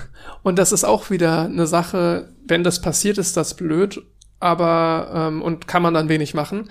Aber es ist, es bleibt halt, dass es unfair ist, weil jemand beschäftigt sich lange mit der Aufgabe und hat die richtig oder beziehungsweise naja, richtig ist halt relativ bei einer falschen Aufgabe, ne? Ja. Aber hat sich halt lange damit beschäftigt und kriegt keine Punkte. Der andere hat sie eh nicht gemacht, weil die habe ich aussortiert aus Zeitmangel und profitiert dann von dieser Entscheidung. Ja. Und das kann vorher dir keiner sagen und das macht's unfair. Ja, finde ich auch. Genauso. Und deswegen hoffe ich mal, dass die Micro-Exams jetzt in Zukunft nicht ganz so auf dieses rum Taschenrechner rumgetippe abzielt, sondern vielleicht ein bisschen mehr wirklich auf den Vorlesungsstoff. Die wollten ganz klar da verhindern, dass Leute maximale Punktzahl erreichen. Das ging nicht. Also derjenige soll mir das zeigen, dass er da volle Punktzahl erreicht Glaube hat. glaub ich auch niemanden. Das geht nicht. Also einen Punkt verlierst du mindestens. Also ich werde nächstes Mal auf jeden Fall den Ansatz verfolgen, dass ich erstmal äh, schon von vornherein sage, du schaffst nicht alles. Diesmal habe ich halt versucht, alle Aufgaben irgendwie zu bearbeiten. Nächstes Mal werde ich eher versuchen, die Sachen richtig zu bearbeiten. Mm, Ja, ich meine, es, ist- es ist so ein bisschen Gepoker, ne? Ähm, ja. Aber ich will nicht äh, dieses Mal, es ist äh, wirklich katastrophal bei mir. Das Also es, ist, es, nicht hätte halt, es hätte halt, wenn man halt am Anfang alles richtig in den Taschenrechner eintippt, was ja schon möglich ist, ne? Ich meine, das waren die ersten 7 von 15 Aufgaben, die Taschenrechner-Tippaufgaben. Ich hätte mehr Punkte geholt, hätte ich die ordentlich gemacht in den 15 Minuten, als wenn ich die anderen noch versucht hätte. Das war bei mir der Fall. Und deswegen Okay, macht es für mich ja. keinen Sinn, jetzt nächstes Mal nochmal zu versuchen, alles so schnell zu rechnen. Ich hoffe, dass die ihre Struktur ein bisschen anpassen. Was jetzt noch dazu kam, wir hatten dann auch eine Einsicht und es waren wirklich viele Fehler in den Musterlösungen. Ja, auch das, ja. Und das ist in, insofern ein Problem, weil wir, das wird automatisch korrigiert. Also wir haben so eine Prüfungssoftware quasi, die läuft im Internet, also muss ich jetzt nicht downloaden, aber ähm, die automatisch dann bewertet. Und das heißt, wir haben, man kann danach Korrekturanträge stellen, wenn halt die Musterlösung falsch ist oder ich sage aus irgendeinem einem Grund ist mein Wert doch richtig. Und das haben wir, ich meine, in unserer Lerngruppe sind fünf Personen und drei von fünf haben das gemacht, weil Lösungen falsch waren. Bei mir hätte ich das auch machen können. Ich habe aber Minus vergessen und dann war auch meine falsche Lösung falsch. Also es waren zum Teil, jetzt ich hatte einen Fall, da war die Lösung nicht falsch, aber es gab eine äquivalente Lösung. Ja, ja ähm, das meine ich bei mir mit dem Minus und Plus. Ja, ja, ja. genau. Also ich weiß nicht, die wahrscheinlich werden die wenigsten mit komplexen Zahlen oder sowas zu tun haben, aber man kann sich das ein bisschen vorstellen. Ein Sinussignal wiederholt sich alle zwei Pi. Ja. Und wenn ich jetzt ein Ergebnis aufschreibe, wo ein Sinus drin ist, und ich jetzt nur diesen Wert, der an einer bestimmten Stelle auf dem Sinussignal ist, wissen möchte, dann kann ich da ganz viele 2 Pi drauf addieren und der Wert ist immer gleich. Das ist ähm, insofern, ob ich jetzt sage Sinus von ähm, ein äh, von 2 Pi oder Sinus von 4 Pi, das ist genau gleichbedeutend. Ja, genau. Und genau sowas wurde nicht beachtet da drin. Und jetzt war das Problem, dass sie noch nicht mal die naheliegende Lösung genommen haben. Ähm, sie haben nicht das, was am nächsten an der Null Beispielsweise, wenn du jetzt minus 2 Pi oder 2 Pi nimmst, ist das gleichbedeutend. Genau. Weil das einfach sich der Ich meine, am, am, am äh, sinnvollsten wäre es dann da die Null zu nehmen. Ne? Das ja, wäre genau. die naheliegende Klar. Lösung. Wenn ich jetzt Sinus 2 Pi darstellen möchte, dann sage ich Sinus von Null. Ja. Ähm, aber sie sagen, also jetzt, das, so war es jetzt nicht, es ist jetzt nur ein bisschen approximiert, aber ihre Lösung war nicht Sinus von 0, sondern Sinus von 6pi. Und ja. ich habe da Sinus von 0 stehen und dann sagt die Software, äh, die das automatisch überprüft, ja, da steht nicht 6pi, ist falsch. Ja, genau. Und das ist äh, dann ein Problem. Und das muss man dann berücksichtigen. Sowas also, muss halt vorher irgendwie angegeben sein, wenn man das irgendwo auf irgendeinen Wert normen soll. Ja, dass es möglichst dicht an Null dran sein soll. Und ich, ich hatte es jetzt paar Mal bei negativen Werten, ne? Dass genau, jetzt mein Taschenrechner ja. mir negative Werte gesagt hat und sie hatten den Wert halt ins Positive verschoben. Ich habe dann extra nochmal gesucht.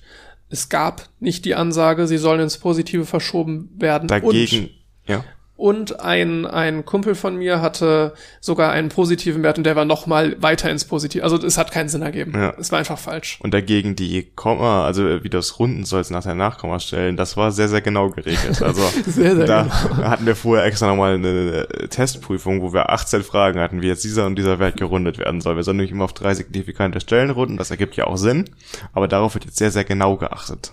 Und so signifikante Stellen war glaube ich, für die meisten von uns doch neu. Ja, genau. Wir haben sonst Runden ist, denke ich, jedem begriffen, wie es funktioniert. Immer, aber in der Schule sagt man immer zwei, drei Nachkommastellen. Genau, okay. genau, ungefähr. Ne? Ja. Das hat auch immer funktioniert. Das hat selbst in ET1, in Klausuren funktioniert. Ja. So, ich gebe einfach die Kommastellen ein paar an und dann passt das. Ähm, in Physik haben wir immer sogar fünf Prozent Toleranz. Ja, genau. Das ist eigentlich sehr nett. Wir hatten sogar ja. mal Fälle, wo wir uns mit Formeln unsicher waren und gemerkt haben, dass die im 5% Spielraum, wenn wir den Wert in der Mitte nehmen. Ja, genau. das kann man aber, ausnutzen dann. ja, aber ähm, da war es der Fall, dass man drei signifikante Stellen unten soll und das bedeutet drei von null verschiedene Stellen. Ja, das bedeutet, wenn du jetzt einen Wert von 200 hast, dann nimmst du nur die 200 ohne Nachkommastellen, also 200,24 nimmst du nur die 200. Oder wenn du jetzt halt äh, 0,5674 hast, dann nimmst du halt 0,567. Genau. Und wenn ich jetzt halt 0,000, dann halt nicht zwei Nachkomma oder drei Nachkommastellen, sondern sobald die Null aufhört, nehme ich noch drei mit rein. Genau. Äh, und dadurch, dass Dafür sie diese... Dafür gibt es auch Punktabzüge, also genau, bei der Klausur nachher. Dafür, dass sie diese Regelung drin haben, haben sie wirklich exakte Werte abgefragt. Also Null Toleranz, Null Rundungsfehler. Du musst genau diesen Wert auf jede Kommastelle genau. Und wenn du zu viel angibst, ist das falsch. Das also ist halt das genauer Interessante. Machst, ja. Genauer ist falsch. Das ergibt ja auch Sinn in so einem physikalischen Kontext. Messdaten sind ja nicht unendlich genau. Das heißt, äh, da ergibt es schon Sinn zu sagen, es gibt so eine maximale Genauigkeit, weil danach hast du so eine Toleranz drin, dass du eh nicht mehr auf die zehnte Nachkommastelle genau sagen kannst, was der Wert jetzt ist. Aber ich würde dann immer noch nicht behaupten, dass der Messwert falsch ist, sondern er ist halt dumm angegeben. So, was möchte ja. ich, wenn, wenn mein, wenn mein Messgerät... Ja, dumm angegeben ist dann auch irgendwie auch, zeigt halt, dass wird es zeigt falsch. Halt ja, auch, dass stimmt schon, stimmt hast, schon. Ne? Aber wenn jetzt mein Messgerät um ein Prozent schwankt und ich gebe jetzt 20 Nachkommastellen an, dann ist das halt schwachsinnig. Ja, genau. Aber gut, ähm, das Interessante war ja, dass bei diesem Test es nichts mit der Praxis, also keine Messung, nichts. Ne? Es war bei diesem Umrechnen von den komplexen Zahlen, wo ja auch manchmal lange Nachkommastellen Züge rauskommen, da ging es ja nicht um irgendwelche Messwerte, das waren einfach nur gegebene Zahlen. Da kann man darüber streiten, natürlich soll man das üben mit dem Runden, aber an sich ergibt es jetzt physikalisch keinen Sinn. Interessanterweise hatte ich sogar auch ähm, als wir in der Einsicht die Lösung für die Winkel in Grad, also Winkel mhm. in Grad angezeigt bekommen haben, da hatten sie uns vorher gesagt, da Sonderregelung, da nicht drei signifikante Stellen, sondern zwei Nachkommastellen. Ja, immer zwei Nachkommastellen. Und da haben sie in der Lösung mehr angegeben, habe ich gesehen. Also einfach Chaos, nicht richtig durchdacht. Ich will mich nicht mehr darüber aufregen, das habe ich schon Ich, genug ich bin getan. gespannt. Es war das erste Mal jetzt äh, an der RWTH, dass ich einen Nachkorrekturantrag gestellt habe. Ich bin gespannt, ob wann sich da gemeldet wird. Ich glaube, heute endet die Einsicht, wird. dass man heute, bis heute die Einsicht nochmal irgendwie da Korrekturanträge anlegen kann. Das heißt, du solltest ja irgendwann diese Woche Bescheid bekommen. Ja, ich bin sehr gespannt, was Ja. da, was da kommt. Ähm, Und ich hoffe einfach, dass es bei mir demnächst besser läuft, dann wird der gestrichen, der erste, und dann ist es auch egal. Wir hatten jetzt sogar auch in Mathe, ähm, bei mir selber jetzt nicht, aber bei mi- mir jemand aus dem, aus dem Wohnheim, der das gleiche studiert, hat auch einen Nachkorrekturantrag gestellt in Hömer. Hm. Ähm, das ist auch nochmal spannend, wie sie darauf reagieren. Ähm, Ja, das, das habe ich auch noch nicht mitbekommen. Also da haben wir auch Tutoren, die das, äh, war das Dynex-Halt, äh, die Aufgabe? genau, genau, eine Okay. Dynex-Aufgabe.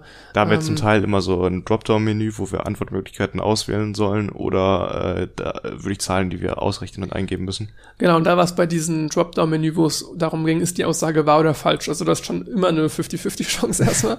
Aber äh, wir hatten tatsächlich was im Skript dazu gefunden. Ähm, und es gilt nur für reelle Z Zahlen, das, was sie da sagen. Für reelle Zahlen ist es wahr. Für komplexe haben wir aber Gegenbeispiele gefunden. Und jetzt war in der Aufgabenstellung nicht gesagt, dass es um reelle Zahlen geht. Also haben wir gesagt, die Aussage ist falsch. Hm. Ähm, jetzt war die aber als wahr angekreuzt und wir finden sogar Gegenbeispiele mit komplexen Zahlen. Und normalerweise sind das auch genau die Fallen, die sie stellen. Also es ist nicht so, dass wir da jetzt übergenau sind und dass wir da jetzt die Spießer sind, die da alles, alles ganz genau nehmen, sondern normalerweise ist genau das wichtig, wo sie einen extra in die Falle locken. Ja. Und da haben sie es jetzt selbst meines Erachtens nach nicht hingekriegt und da bin ich auch gespannt, was da rumkommt. Da würde ich auch gerne was erfahren dann. Sag mal Bescheid. Dann machen wir hier mal einen Punkt für diese Woche. Würde ich auch sagen. Und dann sehen wir uns, hören wir uns, sehen ist komplett falsch hier, hören wir uns in zwei Wochen wieder. Bis dahin, wenn ihr Lust habt, könnt ihr uns gerne schreiben. Also wir haben eine E-Mail-Adresse unten in den Shownotes drin. Genau, da freuen wir uns immer sehr drüber, wenn wir da ein bisschen Feedback, Anregungen, Themenvorschläge, was es nicht alles gibt, einfach Interaktion kriegen. Darüber hinaus äh, könnt ihr uns auch gerne, falls ihr ein Apple-Gerät habt, auf Apple Podcast bewerten. Genau, das würde uns echt sehr weiterhelfen. Auch gerne mit einer schriftlichen Beurteilung irgendwie einen Kommentar schreiben. Das Genau. wäre ganz cool. Gerade auf Apple Podcast ist das für uns nochmal ganz interessant, weil wir dadurch einfach nochmal mehr Leute unter Umständen erreichen, vielleicht in paar Empfehlungen von den Playern auftauchen. Insofern tut ihr uns da einen großen Gefallen, wenn ihr Oder wenn ihr bis hierhin durchgehalten habt, dann empfehlt ihr uns auch gerne weiter. Also genau. da habe ich großen Respekt vor, wenn ihr das geschafft Ich habt. hatte jetzt letzte Woche so ein bisschen Angst bekommen, als ich erfahren habe, dass Leute uns zuhören. Ja, da, äh, es wurde ein bisschen mehr. Also die Statistik hat auch äh, mehr Views auf oder Aufrufe aufgezeigt, die ich nicht zuordnen konnte zu Menschen, die ich kenne oder von denen ich weiß, dass ich denen geschickt habe. Also, ja, ich hatte am Anfang immer gespannt, den Eindruck, dass hören, das entwickelt. hör- hört nur jemand, dem ich es irgendwie gesagt habe, Ja, der es genau. geschickt hat. Und mittlerweile passt das nicht mehr. Das macht mir ein bisschen Angst. Ja. Beunruhigend, ja. ja. Gut. Aber bewertet uns auf Apple Podcasts, das, das hilft uns auf jeden Fall sehr weiter.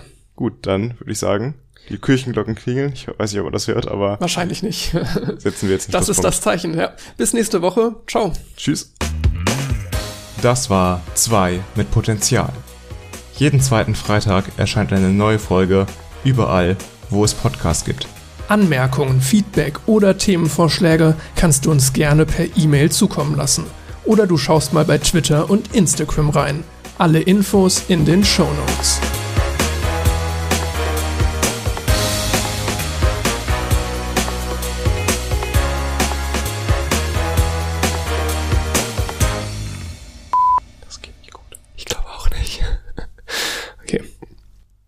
Herzlich willkommen.